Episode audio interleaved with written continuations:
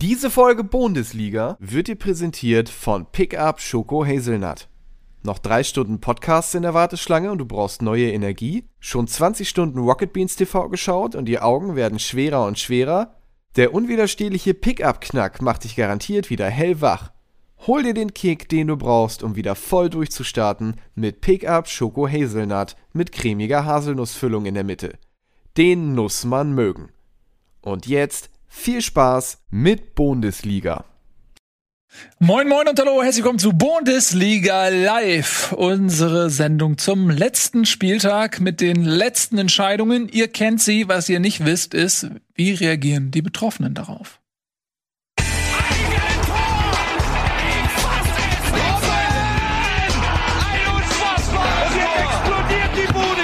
Kritisiert mir denn nicht zu viel. Das ist ein guter Mann. Herzlich willkommen. Freut mich sehr für euch, dass ihr eingeschaltet habt. Das war die richtige Wahl, meine Damen und Herren. Ähm, wir haben nämlich zwei Dinge. Zum einen haben wir ähm, Tobias Escher am Start. Hallo Tobi. Kurzes Statement. Tag, jo, alles wie immer, würde ich sagen. Alles wie immer. Gut. Dann haben wir außerdem äh, Nico. Gute Laune. Hm. Wisst ihr, was, wisst ihr, was hier gerade passiert ist? Ich möchte das kurz erklären. Seht ihr, habt ihr Nico gesehen? Kurz, können wir mal Nico zeigen? Jetzt ist er weg. Also, ich erkläre euch, was passiert ist. Nico war nach dem Abstieg Werder Brems komplett vernichtet emotional. Der lag am Boden. So, Tobi ist ein guter Kumpel. Er hat das, da sich die Haare abgemacht, damit der Nico was zu lachen hat, weil er unbedingt Nico wieder lachen sehen wollte. Und hat's geklappt? Oh. Es hat geklappt. So sind wir bei Toleranz, weil Nico setzt doch mal kurz die Kappe ab. Und dann sieht man, ich dachte, die gehen jetzt einfach, um Toleranz zu zeigen, alle. Nee alle Werder-Fans. Aber wisst ihr, was der, der, der Punkt an der Sache ist, der, über all die Jahre habe ich halt auch einfach gemerkt, dass Tobi Escher bei aller Kritik, die er an Werder Bremen immer geäußert hat, dass er mehr als nur ein Kumpel oder ein Kollege ist. Er ist ein Freund. Und er möchte halt in so einer, er ist ein echter Freund. Er möchte in so einer Situation halt an meiner Seite stehen. Macht eine Partnerfrisur, damit wir gemeinsam durch diese Zweitligasaison kommen. Mhm. Danke, Tobi. Danke, Tobi. Guter Freund. Gut. Hat er bei dir nicht gemacht, Nils, oder? Äh, was, was sollte er denn machen bei mir? Beim Abstieg die Frisur gleich getragen. Ich glaube, er hat's versucht. Ja, okay. Ja, ja, dann ist er ein echter Freund, dann ist er ein doppelter Freund, dann sind wir alles Freunde. Siehst du wohl. Ähm, Freunde braucht Lewandowski nicht, denn er hat den Torrekord. Das ist genug emotionale Stütze. Äh, 40 Tore waren es vor dem letzten Spieltag. Was ist mit den Händen los? Jesus?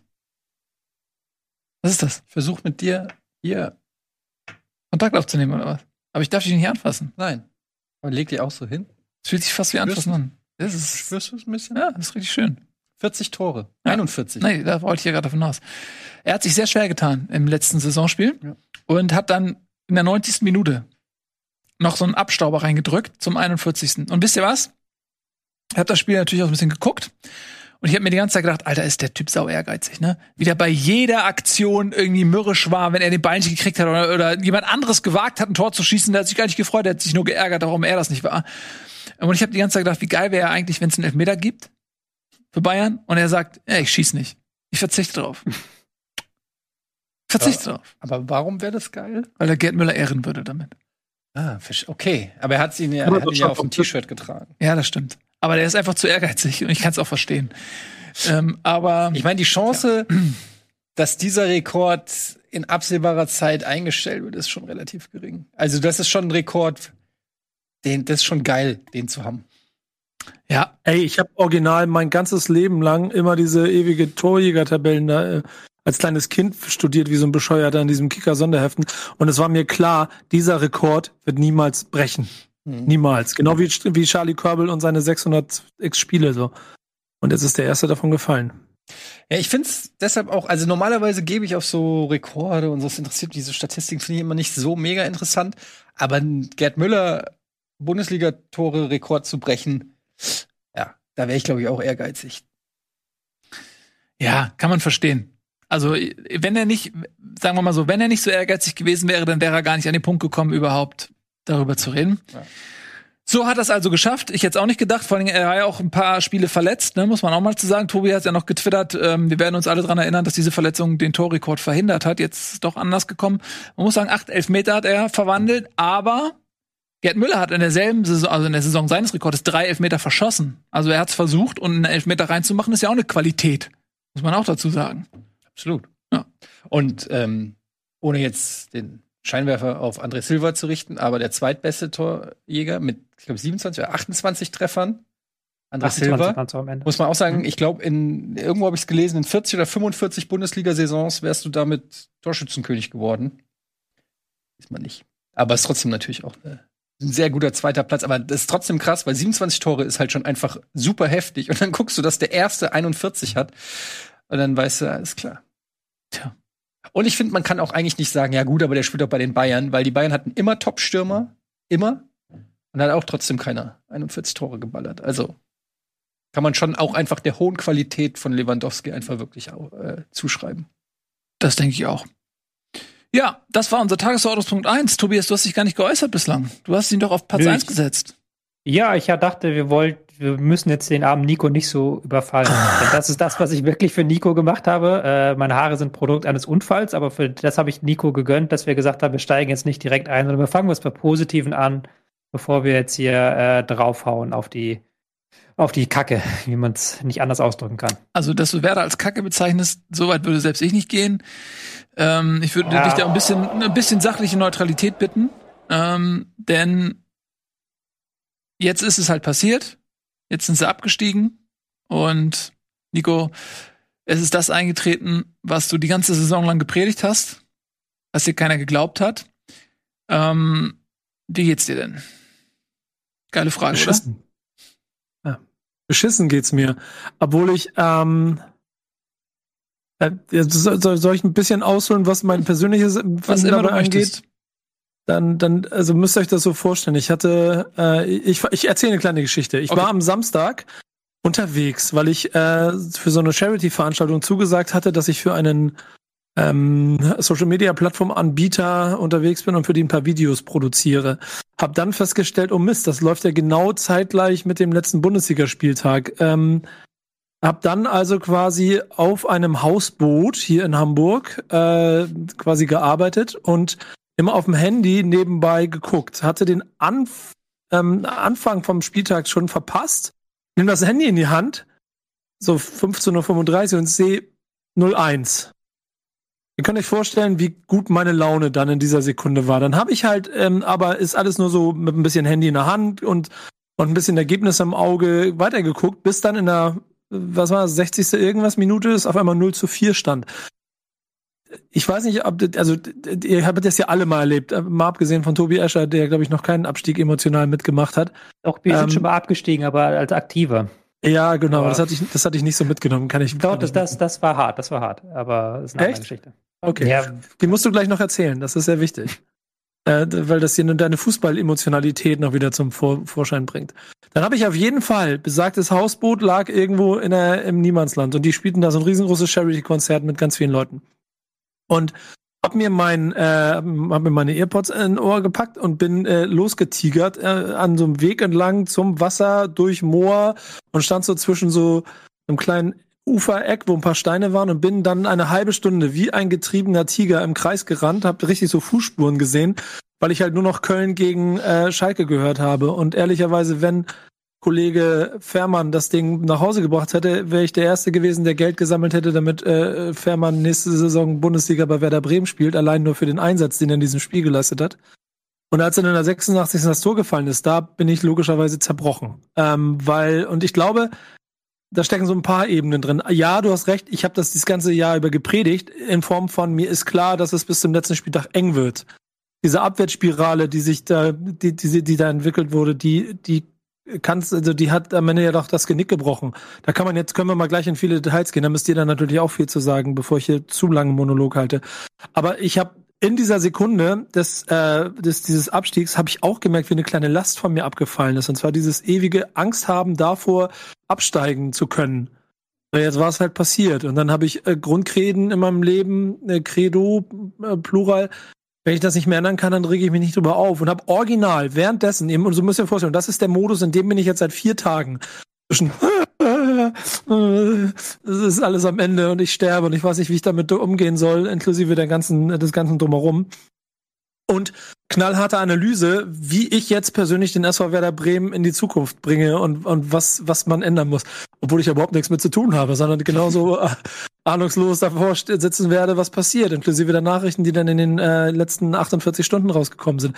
Und in diesem Dauer, äh, weißt du, sachlich, wir analysieren das jetzt, geht weiter voran und einem, oh Gott, das ist das Schlimmste, was mir in 40 Jahren Fußball passiert ist, äh, ist meine Gemütslage. Und das wird bestimmt jetzt hier auch schwingen in den nächsten Minuten. Mhm. So viel zur emotionalen Seite. Äh, ist auch völlig verständlich. Muss man mal mitgemacht haben, um zu verstehen, wie sich das anfühlt. Ähm, versuchen wir mal so ein bisschen in die Analyse reinzugehen. Mir hat ein Kumpel ein Screenshot geschickt und das sage ich jetzt nicht aus Gehässigkeit oder so, ähm, eines Artikels der Deichstube, die ja Werder Bremen sehr nahe steht. Und die haben nach dem Sieg gegen Bielefeld geschrieben, ja, herzlichen Glückwunsch zum Klassenerhalt. Mit dem Sieg gegen Bielefeld ist man jetzt auf 30 Punkte, hat irgendwie 12 Punkte Vorsprung oder so auf dem Relegationsplatz. Ähm, gut, gut, dass man vorzeitig die Klasse gesichert hat. Jetzt kann man in die Planungen für das nächste Jahr, hat man die Zeit, sich vernünftig aufzustellen und so weiter und so fort. Und das war wirklich völlig ernst gemeint. Man hat gedacht, das ist der Klassenerhalt. Und dann hat man in den letzten zehn Spielen einen Sieg geholt oder einen Punkt geholt und daher natürlich die, die Frage auch an dich. Hat man in der Mannschaft und im Umfeld vielleicht zu früh gedacht, jetzt haben wir's? Kann ich dir nicht sagen. Ich bin nicht in der Kabine. Was ich aber durch meine Arbeit mit dem Verein, in, in, weil ich ja auch, das ist ja auch das Tragische daran, ich kenne da mittlerweile sehr viele Leute. Ähm, das heißt, es ist auch, es geht auch nicht nur um die erste Elf, sondern auch um alles drumherum. Das ist echt echt ein Schlag in die Magengrube, wenn ich mir vorstelle, was mit denen los ist, was, was ihren Arbeitsplatz und ihr, und ihr, ihr, ihr Lebensmittelpunkt angeht. Und keiner von denen wird äh, per se äh, mit 30 Punkten, solange es rechnerisch noch nicht möglich war, den Abstieg abgehakt haben. Aber, und ich glaube, das ist das, was da logischerweise passiert ist, dass eine Gesamtstimmung passiert ist, die ähm, aufgrund von fußballerischen Konstellationen vorher zu schnell ähm, zu viel Punkte für ein 100 Prozent Zusammenreißen Gefühl gesammelt hat. Und wenn Werder Bremen dann nur noch 95 Prozent oder 90 Prozent macht, dann ist es genau das gleiche Werder Bremen, das in den letzten Jahren immer irgendwann von Gegnern vier, fünf Dinger auf den Arsch gekriegt hat. Und das hast du danach ja auch gesehen. Gegentor und das Ding ist vorbei. In den, in den 20 Spielen vorher hat Werder Bremen Gegentor gekriegt und hat noch einen Punkt geholt oder sowas. Haben sie sich dagegen gewehrt. Haben sie jetzt nicht mehr gemacht. Und dann durch diese vielleicht fünf Prozent zu wenig ist eine fehlende Struktur ins Spiel gekommen und eine Ideenlosigkeit in der Offensive ähm, was ein gefährlicher Cocktail geworden ist. Das am Ende, äh, es sind so 100.000 Themen und gleichzeitige Punkte, die wir jetzt ansprechen können, auch fußballerisch es ja keine Ideen mehr gab, wie man Tore schießt.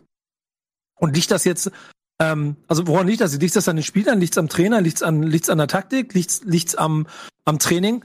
Das kannst du so rückwirkend nicht mehr ganz analysieren, wahrscheinlich an allem so ein bisschen, aber du kommst nicht mehr aus dieser Spirale raus. Und das, diesen Artikel, den du beschrieben hast, das ist ja das, was du mir auch die ganze Zeit gesagt hast. Du hast, also im Prinzip hattest du diesen Artikel ja schreiben ja, können. Du hast ja auch äh, gesagt, das Ding ist durch. Es war übrigens der Weser-Kurier, hat mich der Chat darauf hingewiesen und nicht die Deichstube. Ähm, vielen Dank. Entschuldigung. Ja, aber weißt du auch, warum ich das auch immer sage? Weil ich natürlich ähm, das auch ein bisschen eher so emotional analysiere irgendwie und ähm, dann mir so denke, ja, die steigen nicht ab. Ist, also, weißt du, das ist äh, mehr so auf so ein Gefühl basierend als auf einer knallharten Analyse. Ehrlich gesagt, ähm, Tobi sieht das sicherlich anders. Der hat ja von Anfang an eher so kühl äh, analysiert und durchaus ja auch ähm, vorhergesagt, dass das für Bremen eng werden könnte. Ja, ich bin ja, bevor Tobi, du, du geh mal bitte gleich rein, Tobi. Aber ich sag euch, wenn wir in der Kölner Situation gewesen wären, wäre die Chance größer gewesen, als in diesem Treppchen runtergehen. Alles, aber Spekulation. Also wenn, wenn es bis zum 34. Spieltag klar gewesen, du hättest jeden Spieltag kämpfen müssen, um Punkte zu sammeln, um irgendwie drin zu bleiben. Ja. Das wäre für Bremen und die Mannschaft und alles, was da gerade auf dem Platz stand, ähm, emotional und auch, auch vom Gesamtpaket besser gewesen mhm. als so früh so viele Punkte und ah, hast ja elf Punkte Vorsprung auf Bielefeld, das klappt schon. Wobei du hattest ja genug Chancen. Das ist ja nicht so, dass Bremen ähm, nicht die Chance gehabt hätte, sondern dass sie vergangene Woche ist ja das beste Beispiel. 45 Minuten in Überzahl gegen Augsburg. Du kannst das eigentlich klar machen und du kriegst das halt nicht hin, mehr als zwei, drei halbe Torchancen rauszuspielen. Und ich glaube, es fällt dem jetzt dem Verein das auf die Füße, A, dass sie in der Kaderplanung sehr, sehr viel falsch gemacht haben. Ähm, die Mannschaft ist zu langsam, die Mannschaft ist, hat kein Mittelfeld gehabt und so weiter und so fort. Das sind aber auch den finanziellen Problemen geschuldet, die der Verein einfach hat seit langer Zeit, die ja auch ähm, dafür gesorgt hat, dass man nicht einkaufen kann. Und dass man halt durch die Punkte, die man gemacht hat, sich auch gewisse Sachen schön geredet hat. Da möchte ich schon Nils, glaube ich, zustimmen. Gar nicht so sehr. Man hat die ganze Zeit dieses Jahr irgendwie so als Übergangsjahr gesehen, das ist auch okay. Man hat auch aus dem Abstieg, Fastabstieg des vergangenen Jahres gelernt und gesagt, wir wollen jetzt lieber keine Ambitionen, sondern wir nehmen so, so gut es geht. Äh, wir gucken, dass wir irgendwie Punkte zusammen hamstern. Aber man hat dann halt völlig übersehen, dass da überhaupt keine fußballerische Entwicklung war. Und das war, das war ja diese Saison tatsächlich so. Je mehr, du konntest jemanden, der viele Werder-Spiele gesehen hat, konntest du daran erkennen, dass er einfach gesagt hat, die spielen Mist und die sind noch nicht durch. Und dann deshalb, das sind ja auch nicht böse gemeint, aber du hast ja auch nicht jedes Werder-Spiel geguckt, so. Nö, zum Glück. Und dann, das, die Leute haben dann irgendwann nach 30 Punkten gesagt, ja, die sind durch. Aber wenn du halt jedes Spiel geguckt hast, dann hast du gesehen, ey, die sind überhaupt nicht durch. Es kann, die können gegen jeden Gegner verlieren, weil die einfach nicht die Qualität haben. Aber das hat sich jetzt dann zum Ende brutal bewahrheitet. Dass man aber wirklich dann aus zehn Spielen einen Punkt holt, das ist natürlich ein, ein katastrophaler Einbruch, den man, glaube ich, jetzt punktetechnisch in der Form auch nicht vorhersehen kann, denn selbst wenn Bremen schlecht spielt, irgendwie kommst du immer mal in eine Situation, dass die andere Mannschaft auch schlecht spielt oder äh, vielleicht ja. mal irgendwie eine rote Karte hat oder so. Das hat Augsburg eher versucht und Bremen konnte es nicht nutzen. Deswegen muss ich sagen, also äh, ja, also dass es so katastrophal runtergeht. Aber eine kleine ähm, Anekdote, die mir im Gedächtnis ist. Ich weiß noch, Bremen ist ja mit zwei Siegen gestartet. Und ich meine, ich hätte dir da auch gesagt, ja, der HSV ist im Abstiegsjahr auch mit zwei Siegen gestartet. Freu dich mal nicht zu früh. Ähm, du hast es gejinxt. Ich habe es vermutlich gejinxt. Ich, jetzt ist es ja raus. Ich, ich bin's gewesen. Das liegt Sorry. an dir. Äh, aber es ist wirklich so. Der HSV ist auch mit zwei Siegen gestartet und ähm, gleiche Ende. Das, das sind ja auch so Dinger, die kannst du dann machen. Das waren, glaube ich, auch Siege gegen Schalke und Hertha. Anfang der Saison liege ich da gerade falsch. Auf jeden Fall gegen Schalke und gegen noch irgendjemanden. Mhm. Aber auch Teams, wo du dann dir gedacht hast, im Nachhinein, nee, die haben schon was mit Abschiedskampf zu tun. Also da dachtest äh, erstmal, okay, Sieg gegen Schalke, wow, aber dann im Endeffekt war das gar nicht so viel wert. Nee, sie haben noch gegen Hertha verloren am Anfang. Gegen Hertha verloren sogar. Wie war denn das? 1-4 äh, zu Hause verloren. Schalke und Bielefeld. Die ersten beiden Spiele waren Sieg gegen Schalke, okay, Sieg gegen Bielefeld. Okay, das war zu erwarten gewesen, aber Sieg ja. gegen Schalke hat man gerade das was wert, aber der war relativ wertlos. Ja, mhm. das, äh, ja, das, das sind genau vielleicht auch trügerische Punkte gewesen, die ähm, den Fußball von Werder oder die Gesamtkonstellation des Vereins ähm, in den letzten Jahren so beschreiben. Denn wenn du es dir jetzt mal anguckst, was da passiert ist, dann ist es ja auch, und das sage ich jetzt analytisch, sachlich, nicht überraschend im Gesamtpaket. Denn da, da gibt es drei, vier, fünf Mannschaften, die es hätte erwischen können. Dazu gehört ja auch Köln und die gehen in der letzten Sekunde, der, vier Minuten sind der Unterschied, das, sonst hätten wir das gleiche über Köln sagen können. Äh, jetzt sitzt Köln in der Relegation und hat die Chance, gegen Kiesig zu retten. Das gleiche hättest du aber auch ähm, im Zweifel über Hertha BSC Berlin sagen können. Die retten sich in der Corona-Phase durch irgendetwas. Und genau diese fünf Prozent mehr, die hat Bremen halt nicht mehr zustande bekommen. Und dann sind wir bei ähm, äh, Analysestufe äh, alle Positionen. Wie viel, wie viel Verantwortung für das, was da passiert ist, trägt ähm, der, der, Vorstand, der Sportvorstand? Wie viel trägt der Trainer? Wie viel trägt das Team? Und ich habe hier ja schon mal diese Analyse angesetzt, die in meinen Augen nach wie vor die, die, die viel Erklärung für viel ist hier. Du brauchst eine gewisse Wirbelsäule für eine Fußballmannschaft. Und ähm, da, da steckt nun mal einfach, und das wird, glaube ich, ein Konzept, was sich auch nicht mehr so schnell ändern wird. Du brauchst einen vernünftigen Torhüter, der mir ein paar Bälle hält. Du brauchst einen vernünftigen Stürmer, der mir ein paar Tore macht. Dann brauchst du einen guten Innenverteidiger, der den, hinten den Bums zusammenhält. Und du brauchst im Zentrum, ob sechs oder acht, irgendein der dafür sorgt, dass diese Bindeglieder zusammen funktionieren. Und wenn Bremen sich auf einen Stürmer konzentriert, der die Hälfte der Spiele verletzt ist, das, das Herzstück ähm, am dritten Spieltag verkauft, der Innenverteidiger, der dann diese Saison da ist, aber auch nur zwei Drittel der Zeit spielt und der Torhüter statistisch der schlechteste erste Keeper der, der ersten Liga ist, dann ist das, was jetzt passiert, ist eine logische Konsequenz. Du kannst, äh, einzelne Dinger kannst du immer ausmerzen. Siehe Leipzig, die ja auch keinen Stürmer haben und trotzdem Zweiter geworden sind. Du kannst mit äh, Qualität von außen, Trainerqualität, kannst du bestimmte Dinge ausmerzen. Aber Werder, du hast ja gerade gesagt, hat ja alles gefehlt. Äh, du hast dann noch in den guten Zeiten, wo sie ja wirklich dann ein paar Punkte geholt haben, sie haben ja auch diese Punkte da geholt, da haben wir ja in den letzten zehn Spieltagen das verspielt, hatten sie ja die Achse in der Abwehr halt mit ähm, guten Toprak und so weiter und haben dann irgendwie sich dann äh, mit einer guten Defensive durchgerettet. Aber du kannst halt nicht kein Mittelfeld, kein Sturm, keinen guten Torwart und dann auch noch keine gute Trainerleistung. Man kann ja auch Florian Kofeld dann nicht komplett rausnehmen. Wenn du dir guckst, welche Spieler sind in dieser Saison besser geworden oder in den letzten zwei Jahren, welche Spieler sind in den letzten zwei Jahren besser geworden, äh, da wird dann schon dünn. Also selbst Spieler, von denen man gedacht hat, wie Raschel Eggestein, die sind jetzt am Rande, den nächsten Sprung zu machen, die haben alle einen Schritt zurück gemacht. Und, und, und das da, muss man ja auch mit einrechnen. Genau, da will ich mal ganz kurz diese Kofeld-Diskussion mal, nur, mal, nur mal von meinem Punkt auch noch mal ein kleines bisschen für euch aufbröseln. Ich bin auch bis nah ans Ende immer der Meinung gewesen, dass Florian Kofeld ein guter Trainer ist und dass man den halten muss. Ähm, aber, und ich glaube, der entscheidende Punkt dabei ist, das, was ich vielleicht auch immer ein bisschen übersehen habe, ist die Art und Weise, wie ein Florian Kofeld Fußball spielen möchte und wie Werder Bremen Fußball spielen musste. Und ich glaube, dort ist die Diskrepanz. Denn ich bin mir ehrlicherweise ziemlich sicher, dass wir Florian Kofeld irgendwann an irgendeiner Position ähm, sehen werden. Jetzt wird es wahrscheinlich nicht Borussia Dortmund oder Leipzig sein nächste Woche. Aber äh, wer weiß, an irgendeiner Position noch mal sehen werden, wo er dann mit äh, Offensivfußball zeigen kann, welche Philosophie er hat. Ob er das dann erfüllt, weiß ich nicht. Aber für das Konzept in Bremen mit behutsam sich wieder langsam ins obere Tabellendrittel vorzubewegen, war er an der Stelle der richtige Trainer. Wenn du dann aber ähm, fußballerisch etwas machen musst und ja wirklich durchs Tal der Tränen gehst und emotional auch noch ähm, äh, vollkommen gebunden bist an den Verein, dann hast du gemerkt, wie das einfach überall Spuren hinterlassen hat. Denn ich glaube, bis zum Ende gibt's nicht große Querelen, sonst hätte Deichstube das fünfmal aufgeschrieben, dass es in der Kabine nicht mehr stimmt.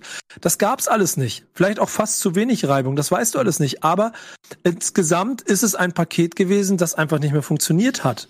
Und dann gebe ich euch allen da draußen, die das immer wieder erzählen, vollkommen recht, dass man den Trainer dann hatte wahrscheinlich früher ähm, äh, feuern müssen oder sich früher voneinander trennen müssen, um mehr Chance zu haben, diese, wie beim Flugzeug, diese Abwärtsfahrt wieder hochzuziehen. Hm. Denn andersrum, ja. letzter Satz nur, andersrum ja. bin ich nämlich leider so weit, dass dann zu, und da sind wir dann bei den Entscheidungen, scharf am 34. einzusetzen. Okay, irgendeine Idee, wir ändern mal was. Aber dann der Trainer dann das macht, was er seit 20 Jahren macht. Also viel ja, einfacher kannst du es Gladbach noch nicht machen. Und das ist halt das auch, was ich dann bedenke, das kannst du eigentlich in der sportlichen Führung nicht mehr machen im 21. Fußballjahrhundert. Ähm, ich habe dann auch noch letzte Woche mit einem Kollegen von Gladbach geschrieben und der hat mich gefragt, glaubst du, die spielen Raute? Also die spielen Raute im Mittelfeld. Wie scharf war das ja so liebt und wie er das machen. Ich habe gesagt, das kann ich mir nicht vorstellen. Weil es auch dumm ist, gegen Gladbach Raute zu spielen, weil Marco Rose ist derjenige, der diese moderne Raute zurückgebracht hat. Die, die wissen halt, das weiß halt jeder, das weißt du halt, wenn du halt fünf Minuten da arbeitest, dass du mit einer Raute, die nehmen sie auseinander. Weil das ist das, was Gladbach seit Jahren gemacht hat, was sie seit Jahren gespielt haben, was das Trainerteam kann. So, ohne jetzt irgendwie zu spoilern, aber die haben alleine elf verschiedene Formen der Raute konzeptionell erarbeitet. Also Danke die wissen, was sie tun. So. Ähm, Lustigerweise hatte ich das ironisch, also ich habe es ja spaßeshalber ähm, gesagt, glaube ich, vorletzte Sendung oder so das Schaf nur Raute spielt. Aber ich habe gar nicht drauf geachtet, hat er wirklich gemacht, ja. Ja, hat er wirklich gemacht. Du hast, du hast erstens das Personal nicht, ja. du hast zweitens halt einen Gegner, der das auseinander nimmt. Und dann ja, muss und eine halt Mannschaft, die es quasi noch nie gespielt hat in dieser Saison. Ich glaube, am zweiten ja, die, Spieltag gegen Schalke oder so ist mal gemacht. Ja, die es auch nicht kann, eigentlich, die würde das Personal nicht hast, weil du hast Eggestein ist kein Sechser, du hast keinen Achter und so weiter. Aber du hast es halt trotzdem durchgedrückt. Und das, da muss halt doch irgendjemand der sportlichen Führung auffallen, dass das eine dumme Idee ist. Weißt du? In einem guten Verein fällt irgendjemand der sportlichen Führung auf, das ist eine dumme Idee. So, das zu machen, kannst du gerne machen, kannst auch gerne im letzten Spiel, aber dann ein Trainer, der halt was macht, was halt gegen diesen Gegner nicht funktionieren wird, das ist halt eine dumme Idee. So, dann kannst du halt auch, ich weiß, Schaf ist der Letzte, der da was für kann, aber er hat jetzt auch in dieses, dieses Spiel nicht gewonnen, muss man ganz ehrlich sagen. Die haben es halt auch völlig verdient, 4 zu 2 verloren und auch am Ende nur 4 zu 2, weil Gladbach nach dem 4-0 gesagt hat, wir führen 4-0, letzter Spieltag Union, wir müssen eh auf Union warten. Ja, also und ich muss übrigens sagen, ich habe echt so gut wie gar nichts gesehen, ne? Und nachdem vor allem am Ende nicht. Und ein Kumpel von mir meinte, ey, eigentlich muss Gladbach auch das fünfte noch machen und dann geht's irgendwann auch ums Torfüllen, das dann erreicht auch irgendwann das Unentschieden in Köln nicht mehr und so weiter. Das zeigt einfach, dass diese Kanone, dieser letzte Schuss auch vollkommen nach hinten gegangen ist. So, das äh, ich, ich bleib dabei, dass äh, von den Leuten, die da im Kader stehen, ähm, nicht alle so schlecht sind, wie sie sich im Moment formtechnisch aufstellen. Ich glaube aber, dass im Moment ein gewaltig großer Umbruch mehr als nötig ist. Und ich, Mann, wir keiner von uns, keiner von uns kann ins Interne gucken. Aber nach so einer Situation zwei Tage später zu sagen und Baumann, auch egal welche, welche Reden der hält, darf weitermachen, das ist doch klar, dass das jedem ins Auge springt und ein fatales Signal ist für die Zukunft, äh, wenn wir wollen jetzt mal richtig was ändern. Und die, der nächste Punkt, und da sind wir mal beim Beispiel, jetzt sind wir ja wieder in einer Liga, äh, Nils, äh, ihr habt jetzt einen Trainer präsentiert. Ob ihr den jetzt haben wollt oder ob der cool ist oder nicht, das ist noch wieder auf einem anderen Blatt. Aber ihr habt einen Trainer präsentiert. Wenn, soweit ich es mitkriege, gibt es zwei Traineroptionen. Die eine davon äh, spielt noch Relegation. Das heißt, Werder Bremen will jetzt noch zwei Wochen darauf warten, ob der eventuell in, in der zweiten Liga bleibt, um dann zuzugreifen. Wenn der dann in die erste Liga geht, wollen sie dann eventuell den anderen, von dem man jetzt aber auch schon weiß, wie er heißt, der aber bestimmt nicht zwei Wochen wartet, weil er jetzt ja weiß, wie das Spiel läuft, weil er nur zweite war. Das ist alles kein gutes Signal. Mhm. Ähm, da bin ich bei dir. Also sowohl in der Vergangenheit als auch in der Gegenwart macht Bremen gerade nicht so ein gutes, äh, so eine gute Figur. Ähm, für mich so stellvertretend für das Dilemma ist ja auch so ein bisschen die Winterpause, als man äh, Klassen abgegeben hatte. Ähm, und dadurch eine Mannschaft, die in der letzten Saison mit Ach und Krach die Relegation überstanden hat, die so geschwächt hat, das ist eigentlich nicht zu erklären, weil der Klassenhalt muss ja der Klassenhalt muss ja teurer sein als der Klassenerhalt. In dem Sinne, dass die Ablöse, die du bekommen hast, am Ende ähm, durch den Abstieg quasi aufgefressen wird. Weißt du, was ich meine? Die man da oh. erhalten hat. Und man ist nicht zu dem Schluss gekommen, dass man die Mannschaft irgendwie verstärken muss oder irgendwie reagieren muss. So eine gewisse Selbstgefälligkeit. Irgendwie, wir schaffen das ja schon auch passend zu diesem Weser-Stuben-Artikel, äh, nee, weißt du, Weser-Kurier-Artikel. Ähm, und jetzt ist man auch wieder in so einer Situation, wo man eben eine unglückliche Figur macht, weil du hast mit Schalke ähm, und mit den anderen etablierten Zweitligisten, wie eben auch dem HSV, eben Vereine, die jetzt Nägel mit Köpfen machen. Schalke hat schon mehrere Verpflichtungen getätigt, der HSV hat einen neuen Trainer und so weiter. Ähm, so dass man, glaube ich, so ein bisschen an der, ähm, da wo man in der Winterpause angefangen hat, auch jetzt direkt weitermacht mit Versäumnissen. Ah, also guck mal, wenn, wenn, wenn ich noch mal ein bisschen zurückblicke, dann hast du den, Klasentransfer, ne? Und das sind ja der Rashica und der Klasentransfer. Das sind die beiden, die irgendwann im, in der, damals im Sommer schon so Thema waren. Und äh, bei dem einen kannst du sagen, okay, man hat sich ein bisschen verzockt, weil man über 20 haben wollte und die 15 von Leipzig abgelehnt hat und am Ende hat man nur noch sieben von Leverkusen bekommen und hat das nicht gemacht und deshalb ist er da geblieben und hat quasi mit daran teilgenommen, dass man immer schlechter wird. Ähm, und den anderen, das war dir ja vorher klar, dass du entweder den einen oder anderen verkaufen musst. Und jetzt kommt der Punkt. Und ist Bremen nicht in der Lage gewesen, aufgrund der organisatorischen Leistung, den Klassenvertreter vorher zu kaufen, weil du weißt, du verkaufst Klassen und nimmst davon 25 Prozent und kaufst einen für zwei aus der zweiten Liga oder was auch immer. Oder ist es dann wirklich ein fachliches ähm, Defizit, dass du erst verkauft hast, weil du hast ja kein Geld auf dem Konto und gehst dann erst los und kaufst einen. Wenn es zwei ist, dann ist es fatal und es ist ein kleines bisschen das, was ich jetzt schon wieder sehe. Denn jetzt werden sie erst Spieler anfangen zu verkaufen, äh, zu kaufen, wenn sie welche verkauft haben. Wenn du dir den, ich habe heute mit besagten Freund mal den Kader von Werder Bremen angeguckt und bin das mal durchgegangen. Du kannst richtig Kohle machen mit dem Kram, aber dann bist du auch wenn es nach dem geht, wie ich es mir vorstelle, hast du, äh, in, hast du in zwei Wochen einen Linksverteidiger in der Verteidigung, sonst nix. Ein paar U23-Verteidiger noch und sowas alles. Du, du brauchst theoretisch sechs, sieben, acht, neun, zehn neue Leute und die meisten sind ja schon weg. Du hast, du hast, aber, aber ist, du hast ja viele Karteileichen. Ja, genau, das kommt noch dazu. So, aber jetzt mal, mit denen du eigentlich gar nicht haben willst. Es ist ja die, Entschuldigung, du darfst gleich irritieren, aber das ist ja die härter Ausgangsposition genau andersrum. Bei Hertha wusste jeder, dass die Geld haben und kaufen wollen. Deswegen ist alles teuer geworden. Und bei Werder weiß ja jeder, dass die kein Geld haben und verkaufen müssen. Entsprechend wird da niemand hochhandeln, sondern die werden alle sagen, ja, ihr habt ja einen Apfel und ein fünf Eier. So, dafür gebt uns bitte jetzt Toprak und Velkovic. So, das ist halt eine blöde Situation für Werder. Aber ich meine, Werder Bremen ist doch jetzt vom Etat und von den Finanzen, klar, sind die jetzt nicht top-notch, aber die haben doch genug Kohle, um eine Bundesliga-taugliche Mannschaft zusammenzustellen. Da sind doch wirklich, ähm, da, da, da wurden doch einfach kaderplanmäßig, also Fehler gemacht. Da wurde doch ja, das Geld einfach, äh, wie du es ja auch schon mehr oder weniger gesagt hast, da wurde das Geld einfach an falschen Stellen investiert und an, an, an, an wichtigen Stellen vielleicht zu sehr gespart. Aber dann musst du halt, ähm, dann musst du dir halt einen Spieler leihen, den du dann vielleicht äh, über ein Leihgeschäft erstmal nur, der dir nur für eine Saison hilft oder so.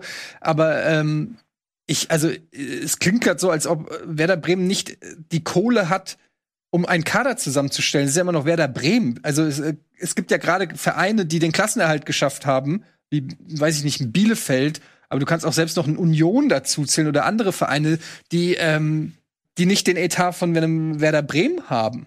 Da wurden einfach im, im, in der Kaderzusammenstellung wurden, und auf dem Transfermarkt wurden zahlreiche Fehler gemacht. Aber ich glaube auch, dass es wie, wie eigentlich immer, wenn ein Verein absteigt, wenn er jetzt nicht ein, wirklich ein kleiner Verein ist, der ähm, einfach das Geld nicht hat, um in der Bundesliga zu bestehen, ähm, was es immer mal wieder gab, so was wie Paderborn oder so.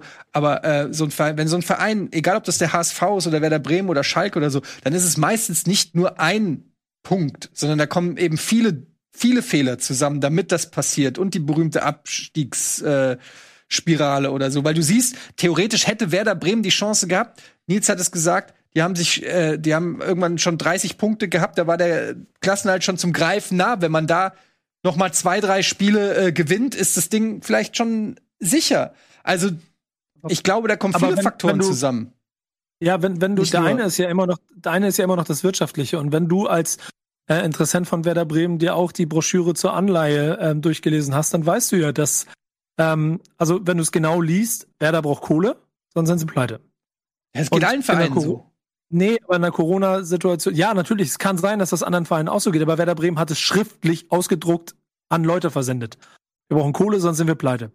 Ähm, und hat ja unheimlich viele Leichen im Keller, von denen wir jetzt wild spekulieren können. Wer von denen hat einen Vertrag für die zweite Liga? Wie sehen die Gehaltsstrukturen in der zweiten Liga aus?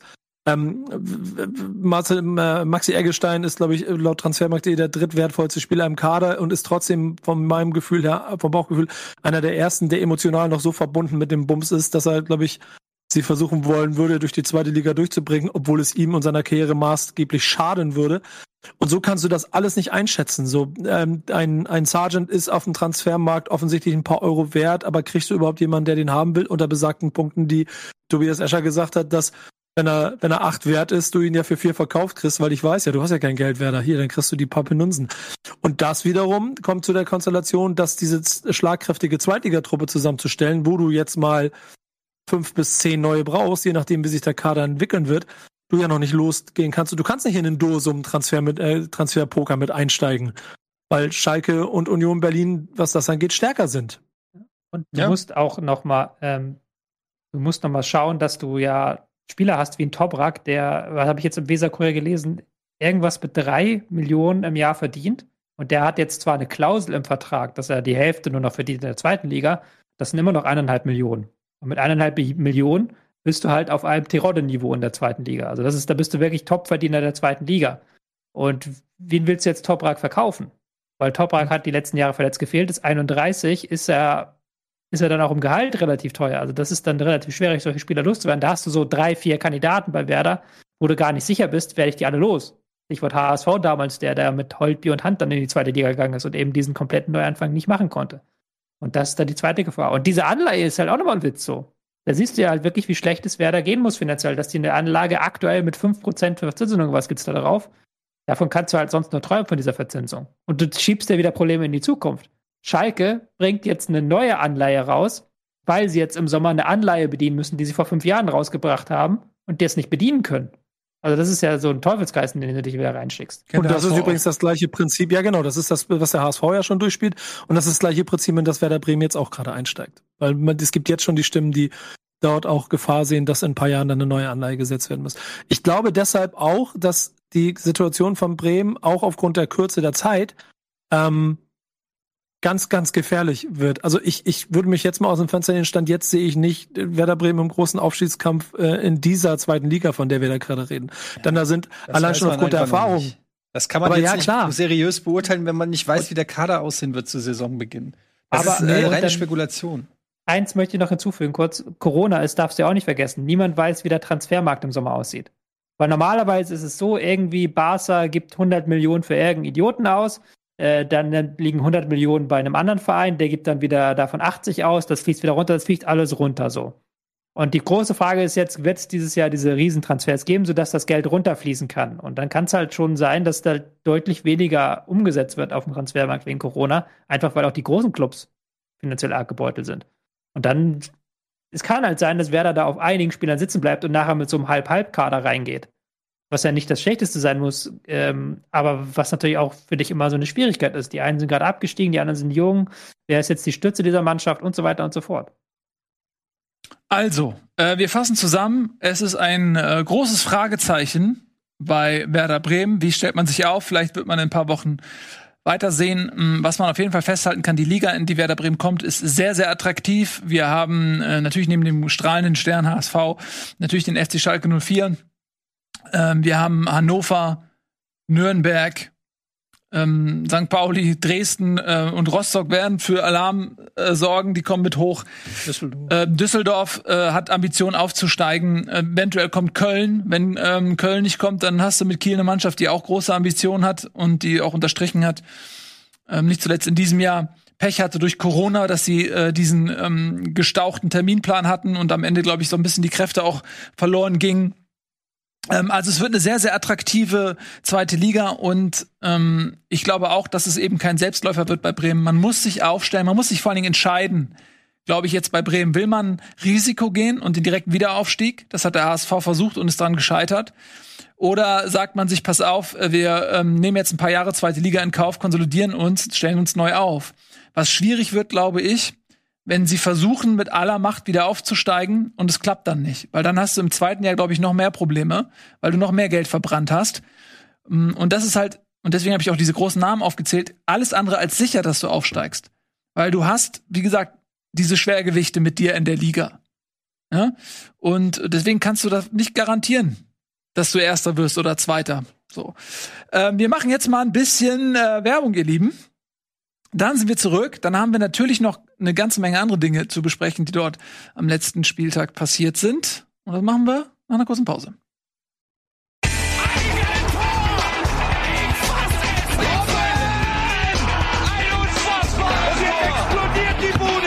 Kritisiert mir denn nicht zu so viel. Das ist ein guter Mann. Herzlich willkommen zurück. Bundesliga live. Ähm, heute geht es natürlich um den letzten Spieltag. Wir haben jetzt Werder Bremen ausführlich behandelt. Jetzt widmen wir uns mal um äh, die Konkurrenz. Wir kümmern uns um die Kon Konkurrenz. Wir widmen uns der Konkurrenz äh, im Abstiegskampf und beginnen mal mit Köln. Das war ein sehr dramatisches Saisonfinale. Köln sah lange Zeit als sicherer Absteiger aus, weil sie eben gewinnen mussten und da hat die Bremer Niederlage auch nicht so viel geholfen. Ähm, und dann ist äh, erstmal ein äh, Tor gefallen für Köln gegen Schalke, was aberkannt worden ist, was hitzige Diskussionen geführt hat. Und ich muss ganz ehrlich sagen, als ich das so gesehen hatte, da habe ich mit den Kölnern mitfühlen können, dieses aberkannte Tor. Ähm, es war eine Flanke von Hector, glaube ich. Und dann hat ein Kölner Spieler Sané geblockt die sind irgendwie aneinander gekloppt. Also es war, war kein Foul oder so, aber der Schiedsrichter hat das quasi als aktives Blocken gewertet, wodurch es aktives Abseits wurde. Und der Spieler hat ansonsten überhaupt nichts mit dem Ball zu tun gehabt, äh, den dann Anderson am langen Pfosten reingemacht hat. Köln haben sich gefreut und dann wurde das nach VR aberkannt. Äh, können wir gleich nochmal drüber reden. Und ähm, dann hat Köln, ich glaube in der 86. Minute dann doch noch ähm, das viel umjubelte aus Kölner Sicht 1 zu 0 gegen sich tapfer währende Schalker geschafft und damit eben Werder Bremen auf den 17. Platz verdrängt und spielt jetzt eben Relegation gegen Holstein Kiel. Mhm. Bevor wir drüber sprechen, was wir da erwarten in dem Relegationsspiel, äh, lass uns kurz über das Kölner Spiel sprechen. Das war schon eine Zitterpartie, oder? Wir haben lange anrennen müssen, sagen wir es mal so. Mhm. Ähm, wir haben in der ersten Halbzeit sich relativ schwer getan mit Schalke, die sich dann natürlich tief reingeschaltet haben und gesagt haben, macht mal hier, ihr Kölner. Und dass sie dann 70 Prozent Ballbesitz haben, das hat den Kölner natürlich nicht geschmeckt. Die haben dann sehr viel über die Flüge gemacht, sehr viele Flanken in den Strafraum rein. Gerade die rechte Seite war richtig aktiv mit Wolf und Schmitz. Aber ähm, so richtig Rosroba rumgefallen ist dann nicht erst nach der Pause. Und da fand ich dann ähm, zweierlei beeindruckend. Erstens, dass Köln halt wirklich bis zum Ende gedrückt hat und äh, Schalke war dann wieder, wie bekannt, K.O. und Köln hat dann wirklich weiter und weiter. Und Jonas Hector hat mich sehr stark beeindruckt der dann nachher beim Stande von ähm, 0 zu 1 äh, plötzlich einziger Stürmer, weil er gesagt hat, so Leute, wir dürfen uns nicht jetzt hinten reindrängen lassen, wir müssen weiter ins Pressing gehen. Der war überall, der wollte halt unbedingt diesen ähm, Klassenerhalt sich irgendwie noch sichern. Und der hat, ist vorangegangen, wie man das von einem Kapitän erwarten kann. Mhm.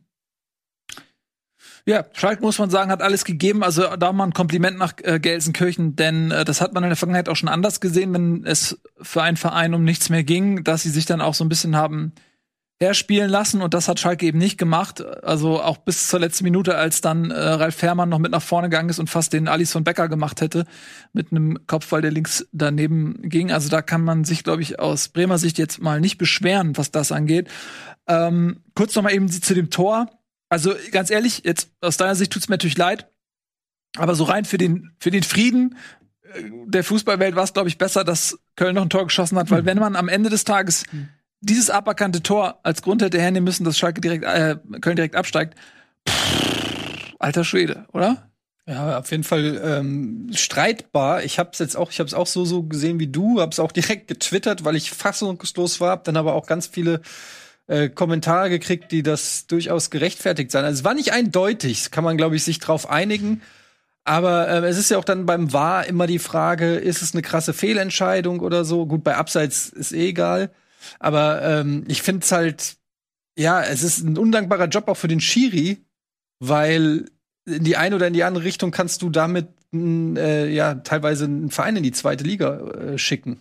Also ähm, Was mich ich, ich, ich, ich müsste halt gern mal, und das ist ja das, wo ich will jetzt keine Wahrdiskussion, aber mir fehlt da immer so ein bisschen die Transparenz. Wie, was reden die? Was diskutieren die? Wie viel, wie viel diskutieren die auch? Also sagt er, guck dir es noch mal hier an. Siehst du das Knie? Weißt du, was ich meine? Er blockt ihn hier. Oder guckt der, manchmal wirkt es so, der guckt einmal nur so hin. Ja, ja, so. Weißt du? Mir fehlt das. Und dann auch, wie, wir haben ja auch schon mal drüber gesprochen, dass beim, wie beim Football, dass man zum Beispiel dann auch mal, dass der Schiri sagt, also der Grund, warum ich pfeife, ist blocken das so und so. Als Zuschauer stehe ich manchmal so da und, und find's sehr merkwürdig, was entschieden wird. Was mich aber ärgert, ist, dass halt ähm, Kommentatoren, die das hauptberuflich machen. Ich habe sowohl die Konferenz gesehen, ich habe mir danach noch mal das Köln-Spiel ganz angesehen und beide Kommentatoren haben es halt haben mindestens drei vier Minuten gebraucht, bis sie kapiert haben, dass da abseits gepfiffen wurde. Ja. Äh, Die haben halt erst gedacht, dass da Blocken gepfiffen wurde, was halt dann in dem Fall aber gar kein, das war ja kein richtiges Blocken. Da kann man dann diskutieren, aber das halt Also in der glaube, das- Konferenz hat er das- es gar nicht gecheckt, weil ich habe Ja. die er Konferenz gar nicht geguckt gecheckt. Ja, das halt, und habe mich noch gewundert, der halt- weil es gibt ja dieses Zeichen. Ja, er hat ja auch- er hat ja auch er zeigt Abseits und das hat er gemacht. Genau. Und das hat der Kommentator gar nicht erwähnt. Ja. Der Und das finde ich auch das schade, weil das natürlich auch so ein bisschen anheizt, weil eine Abseitsentscheidung ist halt noch was anderes. Das ist natürlich dann scheiße mit dem Video Assisted Referee, weil das halt so eine wirklich blöde Entscheidung ist, aber du hast da halt eigentlich keinen Spielraum, weil Abseits ist Abseits.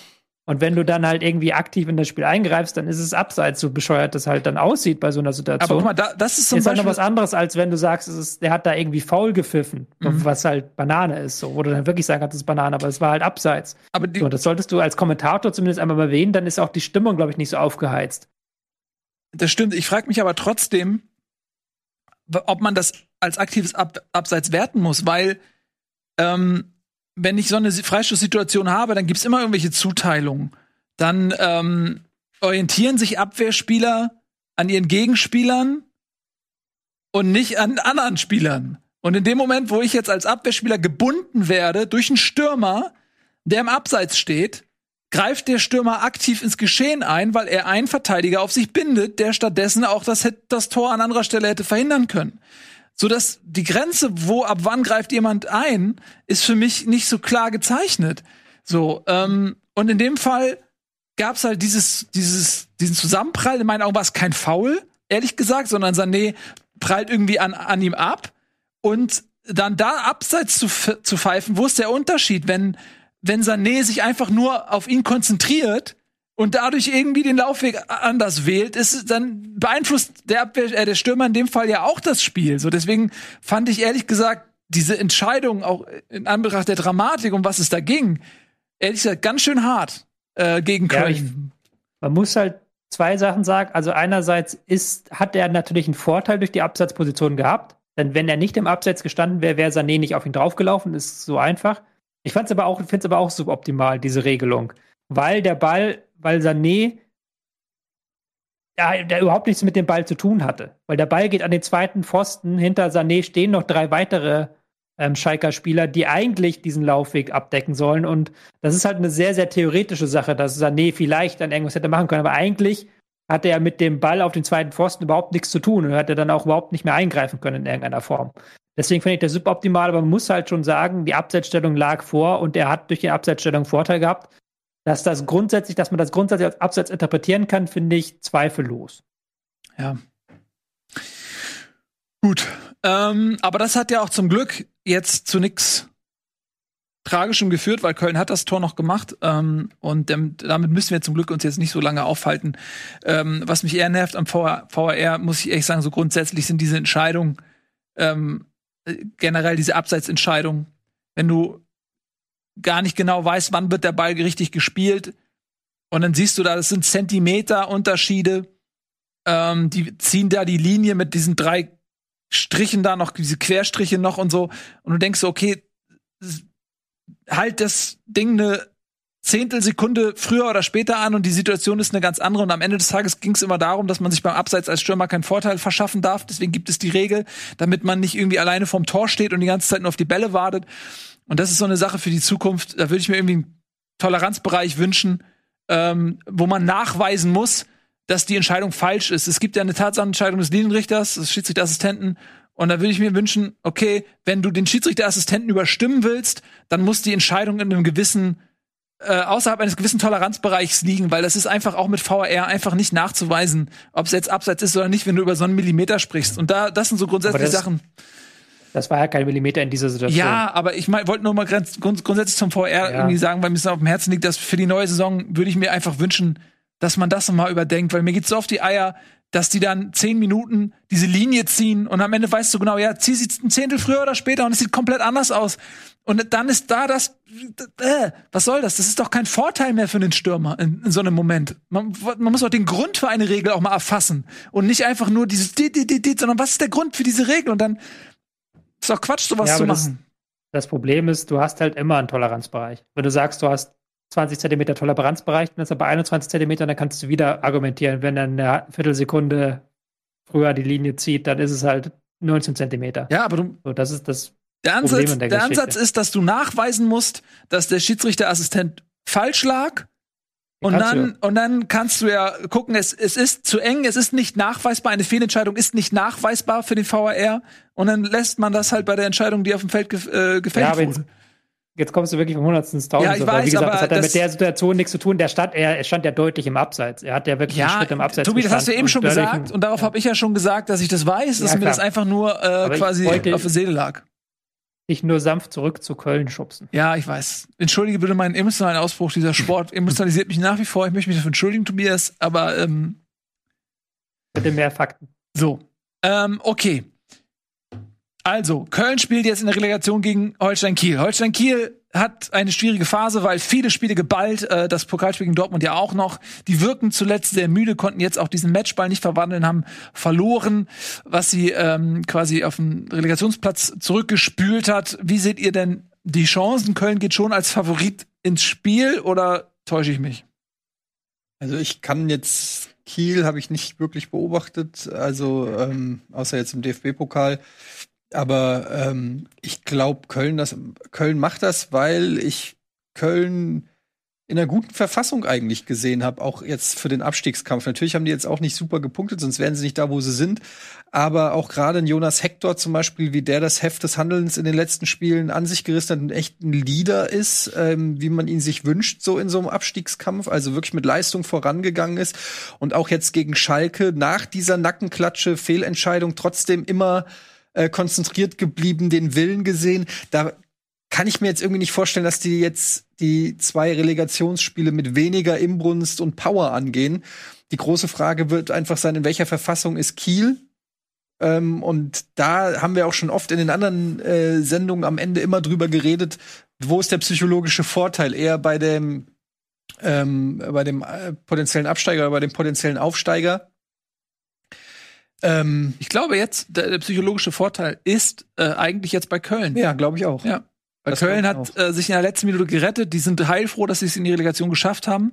Und äh, Holstein Kiel hat was verloren. Ja, und du kannst halt auch ganz klar, wenn du dir jetzt so die Kabinenansprache anhörst, kannst du halt ganz klar äh, sagen, so wie dieser Sieg gegen Schalke, wo ihr euch alle rein, äh, wo ihr alles rausgeholt habt, der ist nichts wert, wenn wir jetzt diese zwei Spiele nicht noch mal Gas geben, natürlich kann er sagen, die Saison ist auch nichts wert in Kiel, aber Kiel hatte schon diese Match Eckbälle im Prinzip, die sie vergeben haben. Und ja, dazu kommt halt, was du gesagt hast, die, ähm, die Belastung einfach, äh, die, die, die körperliche Belastung, die noch dazu kommt, psychische Belastung. Und ich glaube auch einfach, dass äh, die spielerische Qualität bei Köln auch immer noch ein bisschen höher ist als bei Kiel.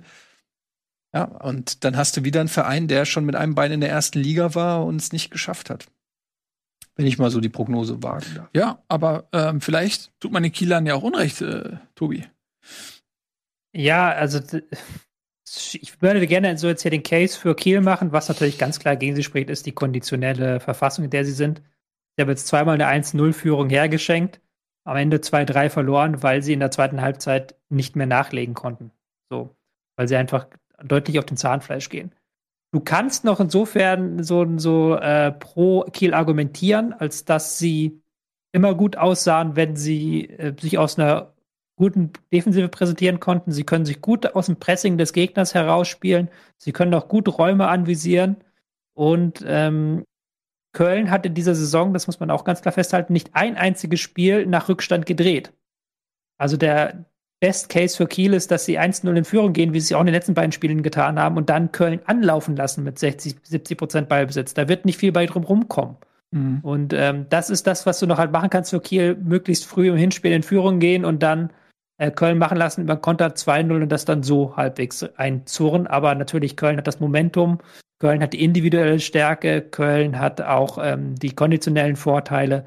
Das spricht sehr, sehr viel für Köln. Ich würde auch Köln tippen. Aber ich glaube, Kiel vielleicht, ja, mal gucken. Es ist eine Relegation, war immer knapp in den letzten Jahren. Ähm, da spielen natürlich die Nerven dann irgendwann auch eine Rolle. Können wir uns freuen. Ich glaube, Donnerstag und Montag, ne? Mittwoch und Samstag. Okay, völliger Quatsch, was ich gesagt habe. Also Samstag Ja. ist Champions League und 18.30 Uhr ist Rückspiel. danach direkt Champions League Finale. Quasi ein Niveau. Ich persönlich will übrigens für äh, das Kiel gewinnt, weil ich das von der Liga-Konstellation dann noch absurder schöner finden würde. Ja, Übernehmen. dann wäre die zweite wirklich auf jeden Fall von den Namen her Ist sie ja so schon, aber größer. Ja. ähm, und noch einer mehr oben, das dann Kiel, Bielefeld, Augsburg, Mainz, Fürth, Hoffenheim, Wolfsburg, Freiburg und die Top 6 äh, zusammen eine Liga gründen. Also ich, ich weiß nicht, wie es euch geht, aber ich bin ja immer so für den Zweitligisten, einfach aus dem Grund, dass ich diese Relegation so blöd finde. Weil ich mir denke, Mensch, dieser Zweitligist, der hat jetzt eine Saison lang geil gespielt, ist Dritter geworden, dass der jetzt noch gegen zwei Spieler gehen muss, gegen Köln, die sich nur wegen einem 1 zu 0 gegen Banane Schalke gerettet hat. Das finde ich, da ist man doch so, so aus seinem Gerechtigkeitsempfinden her, denkt man sich doch, Mensch. Das Ja. ist so unfair, dass es diese Relegation gibt. Guck dir mal andere verliert der Sportarten arme an. Zweitligist immer. Guck dir mal Eishockey an. Das ist doch jetzt irgendwie Ja, ja. Ka Kassel Fußball ist kein Eishockey. äh, ähm, in der DL-Relegation Sagst du. gescheitert. Oder Sagst du. Fußball ist kein Eishockey. guck nach England. Da gibt's auch eine Relegation. Also, das, ich glaube, das liegt daran, dieses Empfinden, weil es jahrelang keine Relegation gab und der Dritte immer aufgestiegen ist und man hat so das Gefühl, man hat dem dieses Recht genommen. Ich glaube, daher kommt's. Wenn es immer so gewesen wäre, würde man wahrscheinlich gar nicht auf die Idee kommen, ähm, das als ungerecht. Das ist logisch, ja. Ich mag die Relegation. Mal abgesehen davon, wenn ich selber damit drin stecke, aber diesen Thrill nochmal, das ist ja, Ja, genau wie mit also- den Playoffs da in der, in der englischen zweiten Liga, wenn da die sechs Teams sich hochspielen und am Ende eins Das finde ich aber besser. Das finde ich tatsächlich besser, weil du dann halt den Teams, die halt gut waren, eine Chance gibst. Das ist ja keine, das ist ja eine Playoff quasi und das ist Aber das ja, machst du so ja auch. Anders. Machst du so ja Mhm. auch. Ob die Relegation nur für den dritten oder für den vierten Platz macht, das ist doch immer scheißegal. Nee, aber wenn du, wenn du spielst eine ein gute Saison und hast noch die Chance. Aber es ist der Unterschied, ob du den dritten und sechsten belohnst mit der Relegation, den dritten bis sechsten und die alle noch eine Chance haben, oder du belohnst den drittletzten einer Liga. Verstehst du, das ist ja eine Belohnung für den drittletzten und das ist ja eigentlich nicht, das, das, das ist das, was ich Banane finde. Von mir aus können sie die ganze, können sie da Playoffs in der zweiten Liga, dritter bis sechster oder auch erster bis zehnter oder was weiß ich. Aber es geht mir halt darum, dass halt dieser drittletzte in der Bundesliga dasselbe bekommt wie der drittbeste in der zweiten Liga und das ist, äh, beleidigt mein Gerechtigkeitsempfinden. Ja, da, da, also aus Gerechtigkeitslogik ähm, finde ich, hast du recht, aber du darfst eins nicht vergessen, dass für die äh, absteigenden Mannschaften natürlich äh, der, ist das, die Belastung viel, viel höher. Äh, Ich glaube, man wollte das ein bisschen abfedern, dass eben so ein Abstieg aus der Bundesliga natürlich finanziell schon echt krassen Schaden hinterlassen kann und dass man das vielleicht noch ein bisschen abfedern kann, während ein Aufstieg natürlich in erster Linie erstmal ein reiner Gewinn ist. ich finde das Also schön, die dass du das so Strafe ist ja schon sehr enorm, wenn Ja. du absteigst. Ich finde das schön, dass das so romantisch ist, aber ich finde, das, es ist, glaube ich, viel weniger romantisch. Erstens, wenn wir diese zwei Extraspiele haben, weil die sich gut vermarkten lassen.